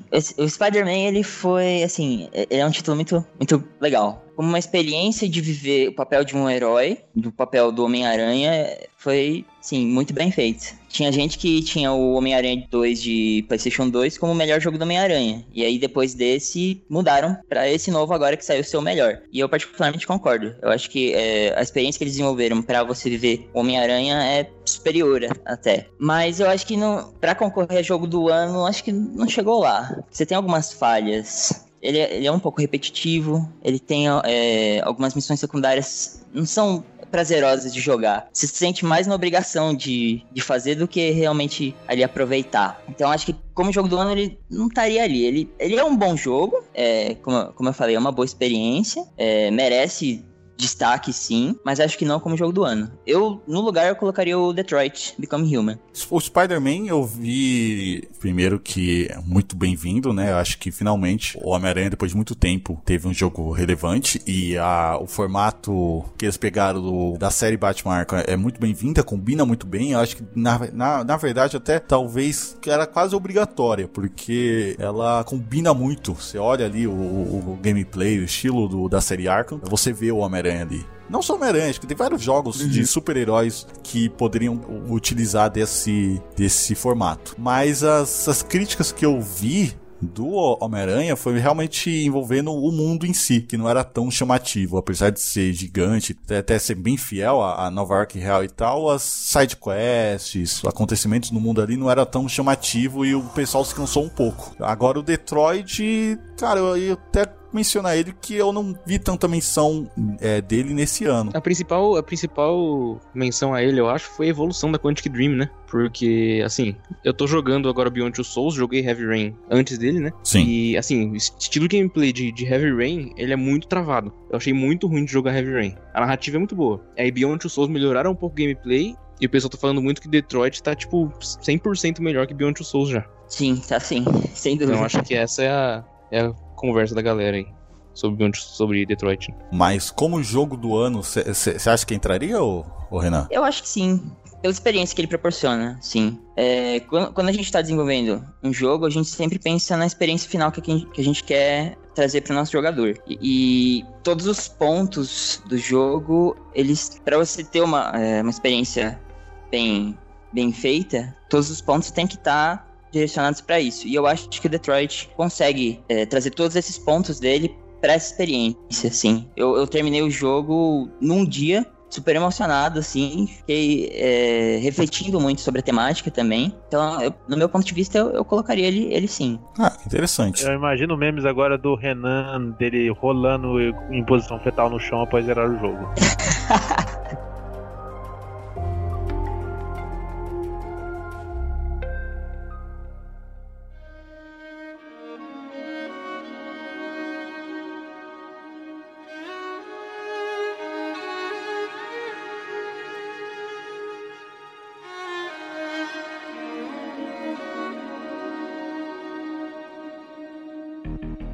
Bom, além desses jogos que a gente mencionou, que foram indicados a prêmios ou ganharam no The Game Awards e no Brasil Game Awards, é, tivemos outros jogos que foram lançados, jogos brasileiros, jogos que foram lançados depois do, dessas premiações. Eu quero começar um jogo que, que lançou em maio, que é o State of Decay 2. Eu joguei, não sei se alguém aqui jogou. Eu, eu sei qual que é, eu conheço, mas eu não joguei não. Não? Matheus também não, né? Não, não, tô, tô no, Master, no Master System.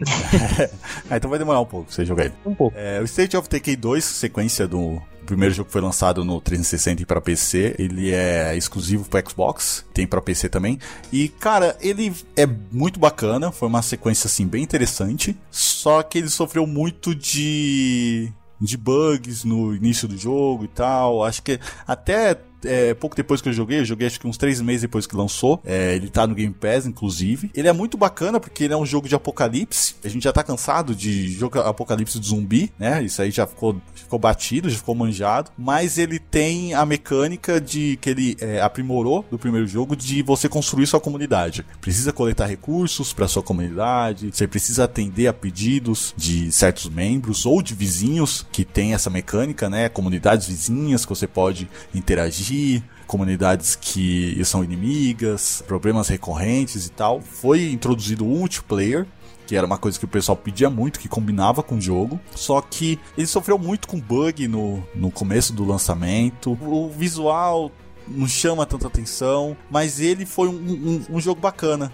Ele sabe trabalhar com a temática de apocalipse. E essa questão da, da comunidade, do, do gerenciamento, ela é muito interessante. Claro que ela tem alguns recursos ali que ele poderia, eles poderiam melhorar talvez numa sequência, acho que um, uma expansão ou uma atualização não cairia bem. Tinha que ser, acho que numa sequência que tem muito recurso, que acho que te, deveria ser esse foco. Eles poderiam é, focar mais na questão de gerenciamento, não fazer um RTS ou um jogo tático, mas trabalhar mais nessa questão de gerenciamento e esse gerenciamento ser influenciado no online, que o modo online ele é divertido, mas é um é só um modo de você passear com os amigos ali e coletar recurso. Você ter é, envolver é, envolver mais o, os amigos online na comunidade, fazer uma comunidade online talvez chamaria mais atenção. Mas ele foi um lançamento que acho que muito bem-vindo pro Xbox em especial que foi meio fraco de jogos exclusivos nesse ano de 2018 para 2019 tem mais promessas aí que acho que eu acredito que vai ser melhor para marca, mas ele foi foi um, um lançamento que eu gostei pra caramba. Eu recomendo, assim, hoje ele deve ter rolado alguns patches de atualização que resolveu alguns bugs, que eu acho que foi um, um, lançamento positivo. Eu joguei o primeiro, tinha gostado do primeiro e tava ansioso pro segundo, e ele atendeu minhas expectativas, com certas ressalvas, mas atendeu minhas expectativas, acho que vale a pena. Esse ano eu conheci muitos jogos bons, que eu não, não joguei ainda, mas quero jogar muito. Um deles é o Vampire. Oh, Vampire, né? sim. Vampire, não, não sei como pronuncia exatamente. É, mas ele é um RPG e eu, eu sempre gostei muito da temática de vampiro, assim. E eu me interessei muito pela, pela arte do jogo, pela, pela aparência ah, dele. Ah! Eu, eu não vi muito do gameplay dele porque eu quero jogar e me surpreender. Mas ele parece muito com Vampiro à Máscara, né? Que é um RPG de mesa. Eu quero uhum. muito conhecer pra ver. E outro foi o Call of Cthulhu, porque como eu gosto muito de, de Lovecraft, eu, Aê, eu achei que poderia aí, ser... Ó, é dos meus, é dos Sim. meus. Eu achei que poderia ser bom, mas também não joguei ainda. Então já dá gancho pro, pro Matheus, é, que, que, vai falar do, do jogo que ele comprou, na, fez pré-venda e tal, pagou super caro, tá super feliz não com o jogo. Ele. Ah, você, você é um descontrolado. É, é, Primeiramente, só citar rapidão que, que o Vinícius falou, o Vampiro aí tá na minha lista também pelos mesmos interesses. Embora eu não tenha jogado Vampiro à Máscara, a literatura vampira não homossexual como Crepúsculo, eu acho foda. É. Então, por, por, conta disso e por conta até de coisas que amigos meus citaram sobre o jogo, eu achei muito interessante. Bom ou ruim, ele tá na minha lista, uma hora eu pego ele. Mas eu venho pra citar o Call of Cthulhu, né? Que quem não conhece Lovecraft, cara, pode não passar por isso. Mas nós que somos fãs de Lovecraft, a gente geralmente é muito carente em material não, não escrito, material visual de qualidade, de, uhum. de, de sabe, de, de, de qualidade ímpar a obra do Lovecraft. E vamos dizer, e tem, tinha esse Calvin Cthulhu que havia sido anunciado e desde sempre eu fiquei de olho nele e comprei ele na pré-venda. Falei, vou, vou na fé, vou com tudo. E tipo, enquanto ele lançava, eu me aqueci com outro jogo. Eu me aqueci com o Calvin Cthulhu Dark Corners of the Earth, que é um jogo super velho de PC, acho 2004 4, não sei, também do, do Call of Cthulhu, e eu sabia que o jogo não era muito bom, eu não me arrependo da experiência ruim que eu tive com esse jogo antigo, mas ele me trouxe muita dor de cabeça e muito problema. E tipo, um jogo ruim de, Call of, eh, de Lovecraft eu posso tolerar no ano, mas dois, aí você tá querendo me matar. E do pouco que eu joguei Call of Cthulhu, o jogo, não o jogo antigo, o jogo novo, eu falo primeiramente apresentando o jogo que ambos, apesar de beber da mitologia do Lovecraft, ambos se espelham mais no RPG de mesa do Call of Cthulhu. Tanto esse principalmente, esse ele pega muito elemento quando você para o jogo, tem toda aquela ramificação de habilidades da onde você quer colocar ponto, ponto em investigação, ponto em conhecimento de paranormalidade, ponto em conhecimento médico. Do pouco que eu joguei dessa parte eu achei é, legal. Só que o que acontece? Ele se propõe a ser aquele jogo de investigação, que investigação combina muito com o, o mundo e o teor das histórias do Lovecraft, mas não basta alguns minutos de jogo pra você ver que ele é aquele jogo que tenta e falha em plantar na sua mente a ideia de que é um mundo aberto para ser explorado. Ele tem uma side missions, mas você percebe que ele é, sabe, ele é muito linear. O pouco que eu joguei dele, eu já achei ele bem bem linearzão, sabe? Não, ele não, ele não se ramifica muito. Se você seguir um outro no começo, pelo menos, nas primeiras horas, se você escolher um outro caminho para fazer uma side quest, vai ser uma coisa que vai tomar meros minutos, sabe? Talvez 10 minutos seus e depois você vai estar de novo no caminho principal, no caminho reto. E vamos dizer, mesmo que seja um jogo de investigação, ele é linear até na resolução do do mistério. Não tem, é, eu não vi, por exemplo, mais de uma forma de você resolver o jogo. Eu ainda eu cito nessa, como eu posso falar, nos problemas o gráfico do jogo já não é grande coisa. Não demorei pro pouco que eu tava jogando ali para já topar com gente igual e para e para já topar também com movimentação estranha, movimentação de rosto, de lábio, tudo. Tinha eu, eu lembro que eu tenho um cara bloqueando uma passagem no começo do jogo que ele bloqueia sua passagem, se você tenta falar com ele de novo, você vê ele ele rotacionando 180 graus sem tirar o pé do chão, tipo, o pé dele tem rodas, ele vira claramente para falar com você que depois, lentamente ele se vira pro outro lado sem levantar os pés. Eu sei que é de uma empresa meio pequena, Mas é muito feio isso num jogo esperado, num jogo que. Sabe, que tá saindo por. Ele não tá saindo por um celular, porra. Ele tá saindo por um Play 4 ali. Por... Eu paguei quase 200. Acho que eu paguei mais de 200 reais nessa Tá, porcaria. duze- tá 230 na PSN. É, é, eu paguei, eu comprei o jogo antes do lançamento. Nossa. Então, eu, eu- sabe, e sabe o começo do jogo? Geralmente, quando você pega o começo de um jogo, ele mostra que veio. Quando você pega Uhum. Last of Us e você joga aquele prólogo que tem spoilers à parte, porra, todo, se você não souber que esse spoiler vai se ferrar, que a filha do Joel morre, ali você vê a que o jogo veio. Muito jogo você vê nos primeiros minutos a que o jogo veio. Call of Cthulhu, eu já vi nos primeiros minutos a que o jogo veio e eu não gostei do que eu vi. Eu não gostei. Eu já percebi que vai ser um jogo, sabe, que não vai agradar. E até quando eu fui ler como é que tava a recepção dele, a recepção dele tá na. me- Ó, é, pra quem se importa com nota, a recepção dele é- tá uma média 6, a nota dele. E é justamente a média que foi se formando na minha cabeça enquanto eu experimentava ele. Então, sabe, tá me decep... eh, sabe, já me dece- decepcionou muito. A melhor coisa que eu vi no jogo é que eu tava jogando aqui com um amigo 5 horas da manhã, quando eu consegui instalar o jogo, e durante o jogo, vamos dizer, o cara, ele tem livros pra caramba na casa dele, e ele pega, né, livro pra poder folhear, às vezes pra estudar, ele vai pra um vilarejo, aí ele pega um livro e começa a ler sobre o vilarejo antes de ir pra lá. Ah, o, Não, quando- você tá falando do é. jogo ou seu amigo? Não, do jogo. Ah, tá. Achei que seu Aí- amigo tava estudando pra ir num vilarejo Não, aí. não, aí, Era viajar. Vilarejo. Não, não. Ah, Aí, o que acontece? Quando eu estava no vilarejo, é, tinha todo um plot inicial de uma criatura que no passado foi pescada da água e comeram essa criatura. Quando ficou, eu fiquei ouvindo e pensando sobre isso, eu banquei o próprio detetive do jogo aqui em casa e peguei os livros de Lovecraft que eu tenho em inglês ali, sentei com meu amigo e comecei a falar, ó, pode ser tal criatura, pode ser essa. Eu me senti um, eu me senti um velho detetive. Sabe, Sur- surgiu um cachimbo na minha boca no momento que eu comecei a fazer isso. Eu- então, tipo, a melhor coisa que o jogo me deu foi uma experiência fora do jogo. É, sabe? É decepcionante isso. E nisso daí só me resta a ter um pouco de expectativa pelo outro jogo é, do universo de Lovecraft que tá pra sair também, que muita gente tava até confundindo os trailers, que é o The Sinking City. Que vai lançar em. Pô, vai lançar em março do ano que vem. Eu vou ter que gastar mais dinheiro. Mas aí, Eu acho, que, eu acho que é muito difícil se adaptar uma obra de Lovecraft, seja pro cinema, seja para os games. É muito difícil porque é muito psicológico, né, o terror dele. sim. Hum. Então é Sim. aquela coisa que você lê, você fecha o livro, você não tem medo. Mas você começa a pensar, você fala, mano, não vou dormir. E acho que passar isso pra um jogo que é muito visual é muito difícil. Porque as criaturas que ele coloca lá, toda a mitologia dele, não, tem uma visão certa, uma visão correta. Nem os nomes, né? Tanto que Call of Cthulhu, como é que fala Cthulhu? É, então. É, Você dá uma engasgada. O pessoal- É, é, aulas de, Love, de história Lovecraftiana à parte, o pessoal fala que você não pronuncia Cthulhu, ou Cthulhu, ou Cthulhu, ou Clayton, porque não é uma Clayton. palavra. Ah, não, agora, agora tem que ser Cleiton. A gente Calma, vai calma, mudar, Call of Clayton. fazer uma petição, aí vai ficar melhor esse jogo. Não, você não menciona o nome da criatura porque esse nome é uma onomatopeia, é uma voz escrota que cultistas ouviram fazendo um murmúrio meio roll, meio Uhum. estranho e que eles é, compreenderam como Cthulhu. É tipo você ouvir o cachorro latindo Nossa. e entender o latido dele como au, sabe? Não é uma palavra, é uma, é uma onomatopeia o nome do Cthulhu. Por isso que é, é muito difícil adaptar, eu sempre fico um pé atrás quando tem alguma coisa de Lovecraft. Sempre. Tem dois jogos que eu falo pra quem for carente de Lovecraft jogar, embora possa ou não cumprir as expectativas. Um deles é o próprio Bloodborne, mas claro, se você não apanha de Dark Souls, não jogue ele, você vai detestar do mesmo jeito. E o outro foi um que se tornou meu querido jogo desse ano, que foi o Darkest Dungeon.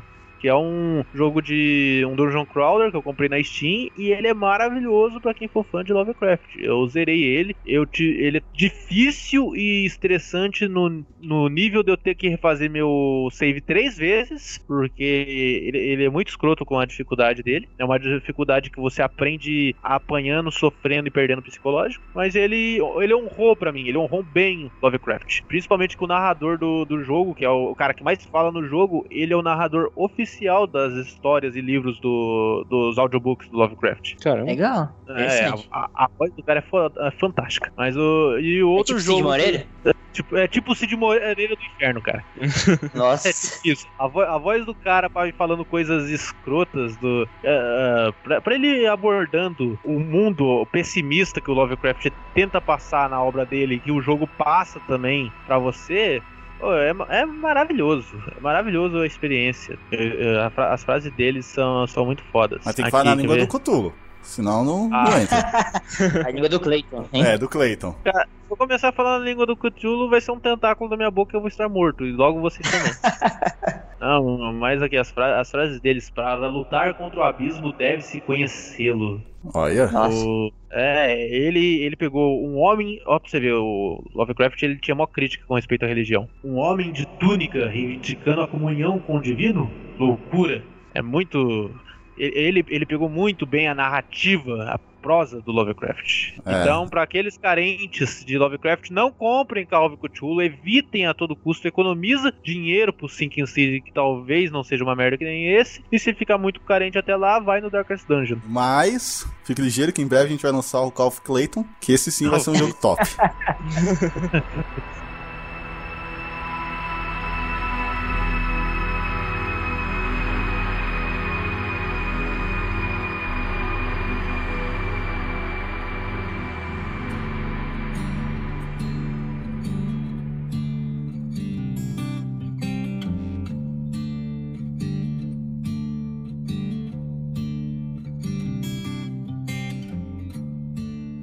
outro jogo desse ano também que eu fiz a mesma coisa que o Call of Cthulhu, embora esse eu não me arrependa, foi o Mega Man 11, que como vocês do Joystick Terrível sabem, esse jogo lançou à meia-noite, às 7 horas da manhã eu já havia zerado, escrevido dois textos sobre ele e já estava dormindo. Ele eu, eu fui bem hardcore, não recomendo que se você valoriza seu sono e sua energia física, não recomendam que faça o que eu fiz, faça o que eu digo, não faça o que eu faço. Ele ele foi um eu gostei do Mega Man 11 e ele valeu a pena. Não, não cumpriu minhas expectativas, mas eu acho que ele tá. Ele é um bom retorno do Mega Man. Eu acho que tem um, tem um jogo indie que eu joguei esse ano também, que eu lembrei agora. Eu conheci ele na Big, chama é, Where the Water Tastes Like Wine. É bem grande o título do jogo. Só que eu achei ele muito legal, a proposta dele. Ele, ele é bem lento também, como se fosse um andarilho, né?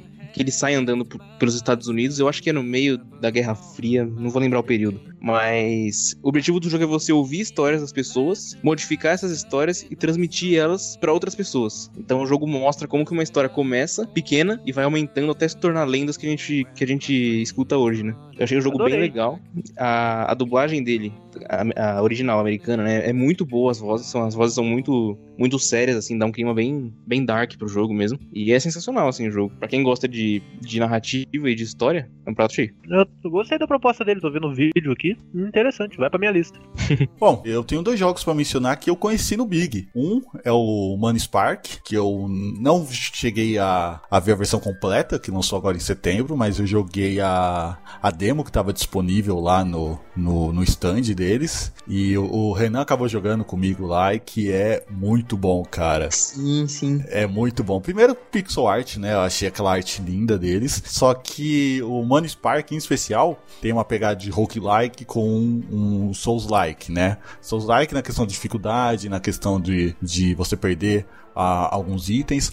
Mas o, o legal do Money Spark, os inimigos, eles meio que conversam em si e muitas vezes eles se juntam e se unem pra enfrentar o jogador. Então, você tem um lobo e na, na mesma área tem um, um goblin, alguma coisa, eles podem se unir, acabar criando um inimigo totalmente novo. Um goblin montado no lobo e vai mudar totalmente a mecânica, vai mudar o tipo de ataque. É muito bacana, cara. A gente jogou lá no Big, eu fiquei maluco pra continuar. Tá na Steam, é muito barato, acho que tá 20, 19 reais. Eu até recomendo aí pra, pra jogarem. Em breve, ele foi anunciado recentemente para sair pra Switch, agora em 2019. E tinha previsão pra sair em PS4 em alguma, algum momento aí. Não tinha data, mas é, ele tá previsto pra sair no PS4. Aí eu vou recomendar, cara, eu vou fazer um, um alto jabá aqui, mas eu vou recomendar que vejam o vídeo do canal, porque eu conheci o Mano Spark pelo próprio vídeo do canal do JT e eu me apaixonei pelo jogo. É, tem uma entrevista jogo- com, com o desenvolvedor, é, então. Sei, eu, eu vi a entrevista, adorei. Adorei É. o. Dá um, vai ter um link no post aí pra vocês darem uma olhada, que é bem legal o projeto. Ele contando que teve colaboração com, com outros artistas e tal, e com a própria comunidade. Teve um maluco lá que traduziu o jogo todo em, em francês. Era francês, Renan? Agora eu não vou lembrar qual era o, o idioma. que Eu o acho ca- que era francês. o cara traduziu sozinho, o cara gostou do jogo e tal, acabou traduzindo. É, foi bem bacana. E o outro jogo que eu conheci lá também, que lançou em setembro, é o Akene. É, tecnicamente é um modo arena que você vai enfrentando inimigos infinitos infinitos até você morrer e ganhar uma pontuação X. Só que o, o, o gameplay, ele é muito legal, que ele é um, um hack and slash, né? E, e, ele é cyberpunk. Assim, cyberpunk mais no visual, quem não tem tantos elementos cyberpunk assim, ele é só no futuro mais distante, só que o gameplay dele é muito bacana. Você vai lá, faz, cumpre alguns objetivos, aí você vai ganhando uma espada nova, você ganha um, uma bota que te dá uma certa habilidade e tal, mas tecnicamente é isso. Não muda a arena, aí ele só muda alguns tipos de inimigos, tem um inimigo mais fraquinho, tem um grandão, aí quando você chega no número 100, aparece um, um outro outro ninja, outro samurai, né, que é a, que é a pegada do, do jogo, né, você controla uma, uma moça que é treinada num clã de samurais, e aí você vai enfrentando, assim, tecnicamente é só questão de pontuação. Só que o background do jogo é interessante, porque rola alguns diálogos quando você vai enfrentar o boss. Então ele te dá um, uns quesitos da história que é só para preencher, só para te falar por que você tá fazendo aquilo, mas te chama atenção. Eu comecei a jogar e fiquei maluco. Eu, cara, o jogo é muito legal, assim, tem muito potencial para ser um, um, jogo maior. Mas é só esse Arena Mode aí. E assim, o jogo tava, acho que na Steam ele deve estar tá 5, 6 reais. É muito barato. Mas o, o proposto, que o, o que é proposto no jogo, ele é muito bacana. E a trilha sonora também tem um, uma trilhazinha quando você tá jogando que é muito interessante, cara. Eu fiquei escutando ela em loop. Eles recentemente adaptaram para conseguir jogar no controle, que antes era só no teclado. Eu espero que eles aprofundem mais esse universo. O Akane foi um jogo criado, eu conversei com os desenvolvedores lá, para bancar um outro jogo outro projeto que eles estavam desenvolvendo e acho que acabou a grana. Eles desenvolveram o Akene só para vender e acabar gerando uma graninha a mais pro outro projeto. E ficou muito bom esse projeto menor deles. Então eu recomendo vocês darem uma pesquisada, vai ter link aí pro, pra Steam, vocês derem uma olhada, quem joga no PC. Eu espero que acabe chegando no, nos consoles futuramente, que o estilo do jogo, apesar de ser simples, funciona muito bem. E é a minha outra recomendação direto do Big aí. Eu não tenho nenhum, nenhum assim que a gente já não tenha citado. É Celeste mesmo, que eu acho super importante o pessoal dar uma checada. Ninokuni 2 também, que é, não teve tanta atenção, também super merece, um baita de um RPG, eu acho que ali é, dá para agradar quem gosta de RPG mesmo, raiz, e quem gosta mais de ação, e o Detroit Become Human mesmo, pela experiência que ele proporciona, assim, o enredo, super pra, pra você refletir bastante ali do, do que tá acontecendo. E tem ali, é, é meio cyberpunk, sabe? Então, eu nem gosto de Cyberpunk, imagina. Nem falo disso, né? Não. Então, Quem gosta? Imagina. Não, nem tá no hype do 2077. Imagina, esse joguinho aí. Essa ideia.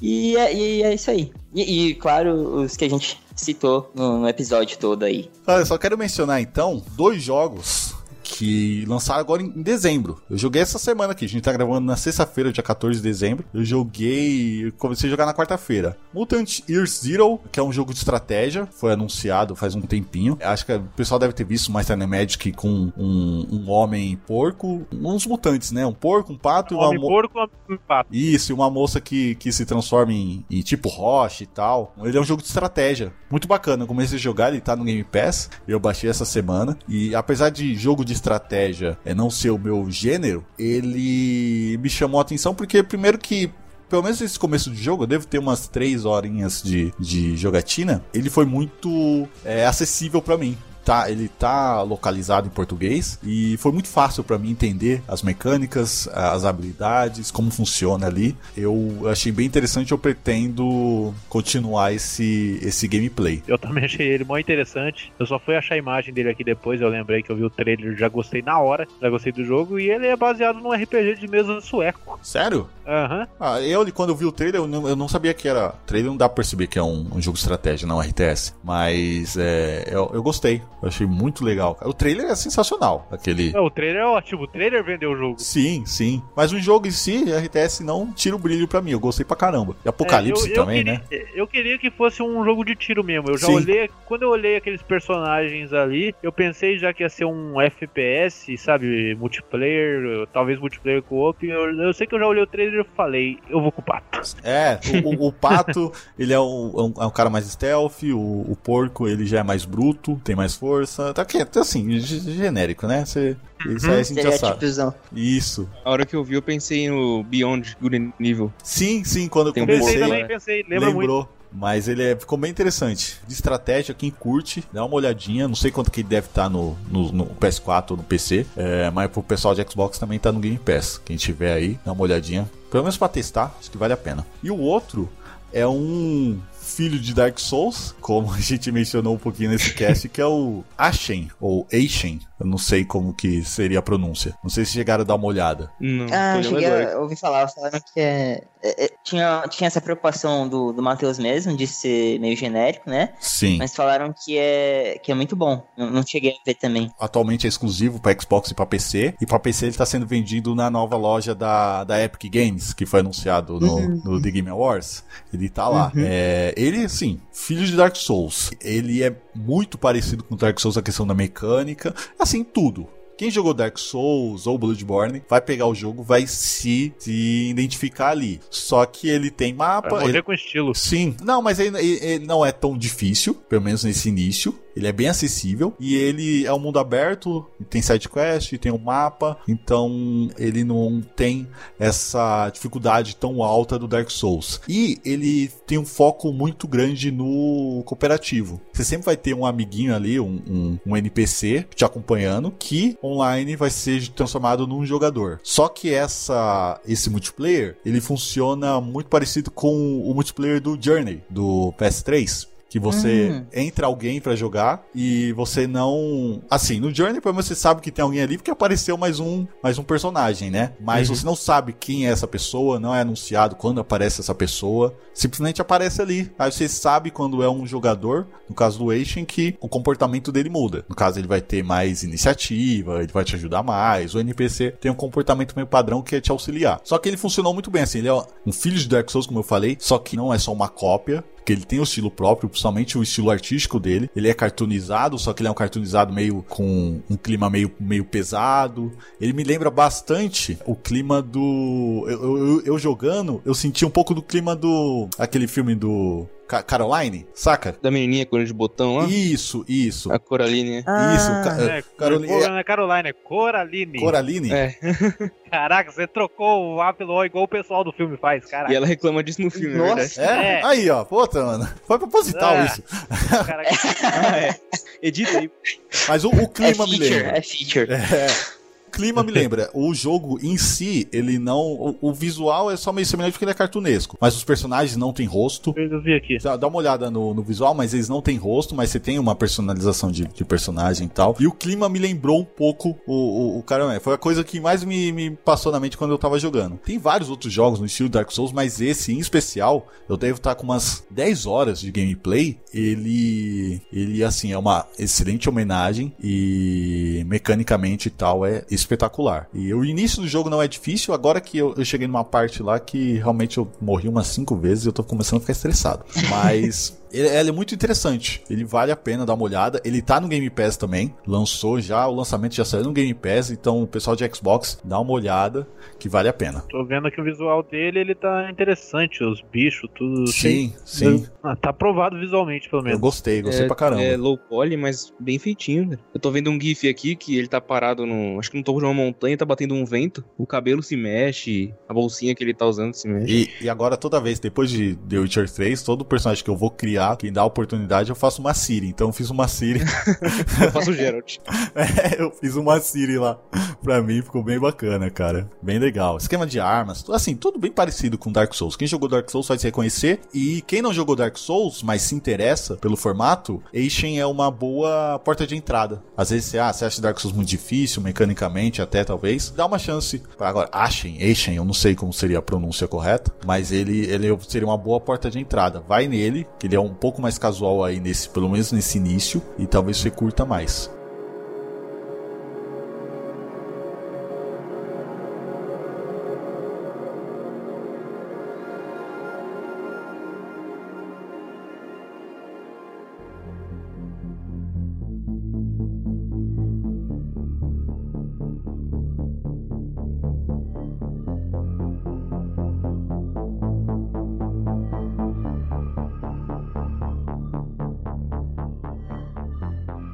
É isso então, né? Nosso cast aqui do The Game Awards, mencionamos algumas premiações do The Game Awards e alguns jogos que foram lançados em 2018. Tinha mais jogos, a gente não quis se prolongar muito, mas tem muito mais jogos que foram lançados nesse ano de 2018. Jogos grandes, jogos pequenos, jogos brasileiros. Valem dar uma, uma olhada, serve os comentários aí do desse cast para você mencionar algum jogo que a gente não mencionou, algum jogo que você gostou nesse ano de 2018, que vale a pena mencionar, ou que você não gostou também, né? Que foi uma decepção, que nem o Call of Clayton do, do Matheus. Mas uma É. vez que for mencionado, ele aparece. É, não, não pode, acabou. Mas fica aí, uma coisa que a gente aprendeu esse ano, né? Que ah, provavelmente o Matheus aprendeu, que parar de comprar jogo na pré-venda sem ver as reviews Eu antes. estou me sacrificando pelo site, seu Zé Ruela. Eu Estou me sacrificando pela causa. Galera, mais final de ano, já estamos em, em dezembro, né? 2018 foi sensacional, mas eu quero saber de cada um agora para 2019. O que vocês estão esperando, o jogo mais aguardado de vocês para o ano de 2019? Pra mim, Cyberpunk 2077, acho que é o jogo que eu vou perder a vida jogando, assim. Mas você acha que sai em 2019? Ah, eu espero que sim, porque, né, aguentar mais um ano sem esse jogo não vai dar, não. Esperança, esperança. É, esperança é a última que morre, né? Mas se lançar, vai ser um jogo que eu vou jogar muito. Esse aí é pré-venda. Esse Ah, aí esse sem é pré-venda, esse é pré-venda. Liberou, já passei o cartão. Tá pagando com amor. É. Matheus? Resident Evil 2 Remake. Próximo! Ah, mas aí você já comprou, não comprou? É, comprei. Só tá esperando Ah, liberar tá o bom. download. Quer, quer, quer, um que eu não tenho comprado e que tô na espera? O Ghost of Tsushima, de Samurais. Ah, esse, Oh. esse também vai em 2019? Você acha que É lança? pra, dois- é pra 2019. Diz a lenda que é pra 2019. Eu, Será? eu espero que seja, porque eu tô assistindo um filme de samurai preto e branco aqui a rodo. O cara se mais um prepara. assistindo. é, na hora de se preparar pra alguma coisa, o cara vai, vai além. Fica a esperança mesmo. Renan? Ah, um bendito pra um jogo que eu tô esperando aí quase 10 anos. É, também, acho que ninguém sabe que eu, que eu gosto, de tanto que eu já falei. É Kingdom Hearts 3. Falta 45 dias. Ah, não Tá acredito. dias. Caraca! eu tô contando os dias. Tá arriscando o calendário no quarto É, dele. não, o computador do Renan, ele abre, no, no desktop tá um, um, um contador até a data do, do Kingdom Hearts, tá ligado? Gigante. Faltam 45 dias. É, ele vai falando ainda. Olha só. Bom, de tantos jogos que tem aqui, mas acho que o que eu vou mencionar que é pra bater na minha nostalgia é o, o remaster, é um remake, né, do Crash Card, cara. Ah, Foi, foi confirmado, né, no The Game Awards. Foi. O The Game Awards, em especial, teve muito anúncio, né, de jogo. Muita coisa bacana. Sim. Mas esse, cara, acho que foi o que mais mexeu comigo. Porque, mano, eu joguei muito no PS1. Eu tenho a versão é, digital no PS3. E eu acho que vai ser muito bacana. Jogar online, imagina, jogar online esse jogo, cara. Esse ca- Isso aí é, o- é o Mario Kart pra quem não tem Nintendo, cara. É, até tem muita gente que fala que é melhor que, que Mario Kart. Pelo menos o, o Mario Kart da, daquela época, né? Os atuais não dá pra comparar. música de polêmica, hein? É, É, ó, eu, eu, eu falo, eu acho ele melhor do que o do Super Nintendo, mas eu acho ele igual ou, no- ou um pouco inferior do- ao Mario Kart do Nintendo 64. do 64? É, eu joguei ambos, eu falo, esse é o meu ponto. Se agora, se ele, se ele copiou ou não, cara, ele pode ser cópia, mas é, eu considero ele uma cópia muito bem feita. É, não, acho que Ele- todo ele é- jogo depois. Sim, ele é, cara, ele é muito bom. Quando eu tinha Play 2, o meu amigo ganhou um Play 1 com ele. Nós jogamos o jogo até o CD ficar transparente, porque ele descascou. Nossa o, CD, o CD senhora. virou um, o CD virou um acrílico. Ele descascou até a mídia embaixo. Caraca, mano, você tava jogando isso no, na praia? Fogueira, né? A maresia tava corroendo o disco? cara, ele ficou transparente, um, um acrílico, sabe? Pelo amor de Deus. É. Nunca vi isso. Nunca, ficou horroroso. Cara, esse jogo foi o que, na época do, do PS1, eu matava pra conseguir 5 reais pra comprar o jogo da minha mãe. Só que era o jogo que, eu, que me fez querer comprar aquele suporte do PS1 pra caber quatro controle. Que era tipo um, um boomerang, Nossa. um, um Lzinho. Vocês chegaram a ver? Nossa, é verdade. Eu queria esse aparelho pra poder jogar com quatro pessoas, cara. Era, era um sonho pra mim, era um sonho. Agora acho que vai, talvez funcione, hein? Acho que é, com esse remake aí, dá pra Ah, jogar é. online, dá pra jogar local, provavelmente, né? Vai ter o modo local. Vai ser muito divertido, cara. Fica aí. Eu tô esperando até hoje um remake do Mortal Kombat Kart que tinha no Armageddon do, PS, do PS2. Sim, poderia ter nesse 11, né? que foi anunciado também. Nossa, seria excelente. Esse era divertido também. Sim. O, o foda do, do outro do Play 1 é quando você tinha o boomerang, mas você não tinha os amigos pra jogar com você. Ah, mas Nossa. essa é Roma. Ixi. Porra, é, no ano de 2000, ixi, era o que mais tinha moleque ocioso na rua. O, o problema era você ter os quatro controles. Até os meninos era o que mais tinha. É, galera, é isso, né? Esse foi nosso cast. Reforçando novamente, nos comentários, escreva aí o joguinho de 2018 que você jogou, que a gente não mencionou, que você curtiu ou que você não curtiu. É, vamos interagir aí no- nos nossos comentários. Lembrando, seguir o JT na nos- nas nossas redes sociais. Estamos no Facebook, facebook.com.br Estamos no Instagram, estamos no Twitter, estamos também no Alvanista, rede social gamer. A gente é bem ativo lá. E estamos também, uma novidade aí do final do ano, a gente está no Spotify. Você consegue seguir a gente no Spotify lá, acompanhar todos os casts, esse cast, inclusive, quem estiver ouvindo aí no Spotify. Um abraço especial. Mas é isso. Vinícius, dá um tchau aí pra galera. Falou, senhores. É nóis. Renan? Valeu, pessoal. Obrigado de novo aí mais esse ano. A gente aqui juntos, discutindo o que a gente ama. Joguem muitos jogos aí no- nessa virada de ano. Valeu. Matheus? Até logo, criaturas da noite. Liguem seus videogames e um feliz 2077 pra vocês. Tchau. Aí. Né? Valeu pela oportunidade de participar. Foi uma honra. Mas é isso, galera. 2018 foi um ano espetacular. 2019, eu não duvido que seja um ano excelente também. Vai bater 2018? Talvez não. Aí a gente fica ali no que a gente falou, né? Talvez 2028 bata. Ou então só 2077. 2077, certeza que vai bater. Ah, sim. Mas é isso aí, galera. Valeu quem acompanhou. Até o próximo cast. Valeu. Tchau, tchau. Valeu. Tchau, tchau. Valeu, pessoal. Até mais. Até.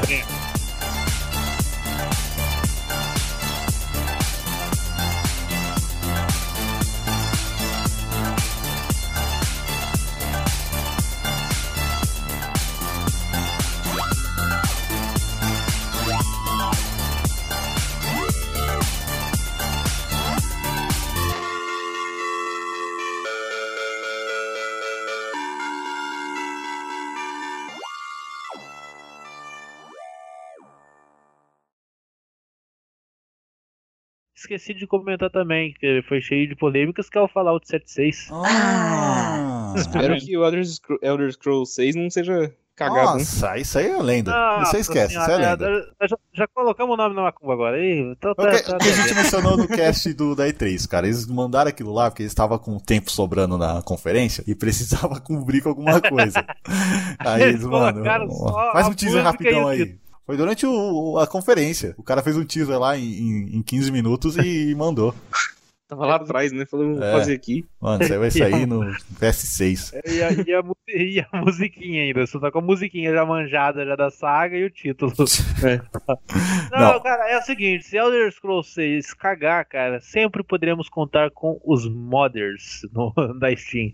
Sempre. Ah, sim. Ah, sim. Sim. Não, o pessoal tá fazendo o reino inteiro do, do mundo dos jogos no Skyrim e tá ficando maravilhoso. Até eu, eu que não sou fã de Skyrim, olhei isso e falei: agora eu tenho motivos para comprar Skyrim na Steam. Então, está maravilhoso o esforço dos caras. O Matheus não quer jogar Skyrim, ele quer jogar outra coisa. Só que não tem essa outra coisa, aí ele vai comprar Skyrim e instalar um mod pra jogar, sei lá, Harry Potter. Caraca, eu, eu, quis falar,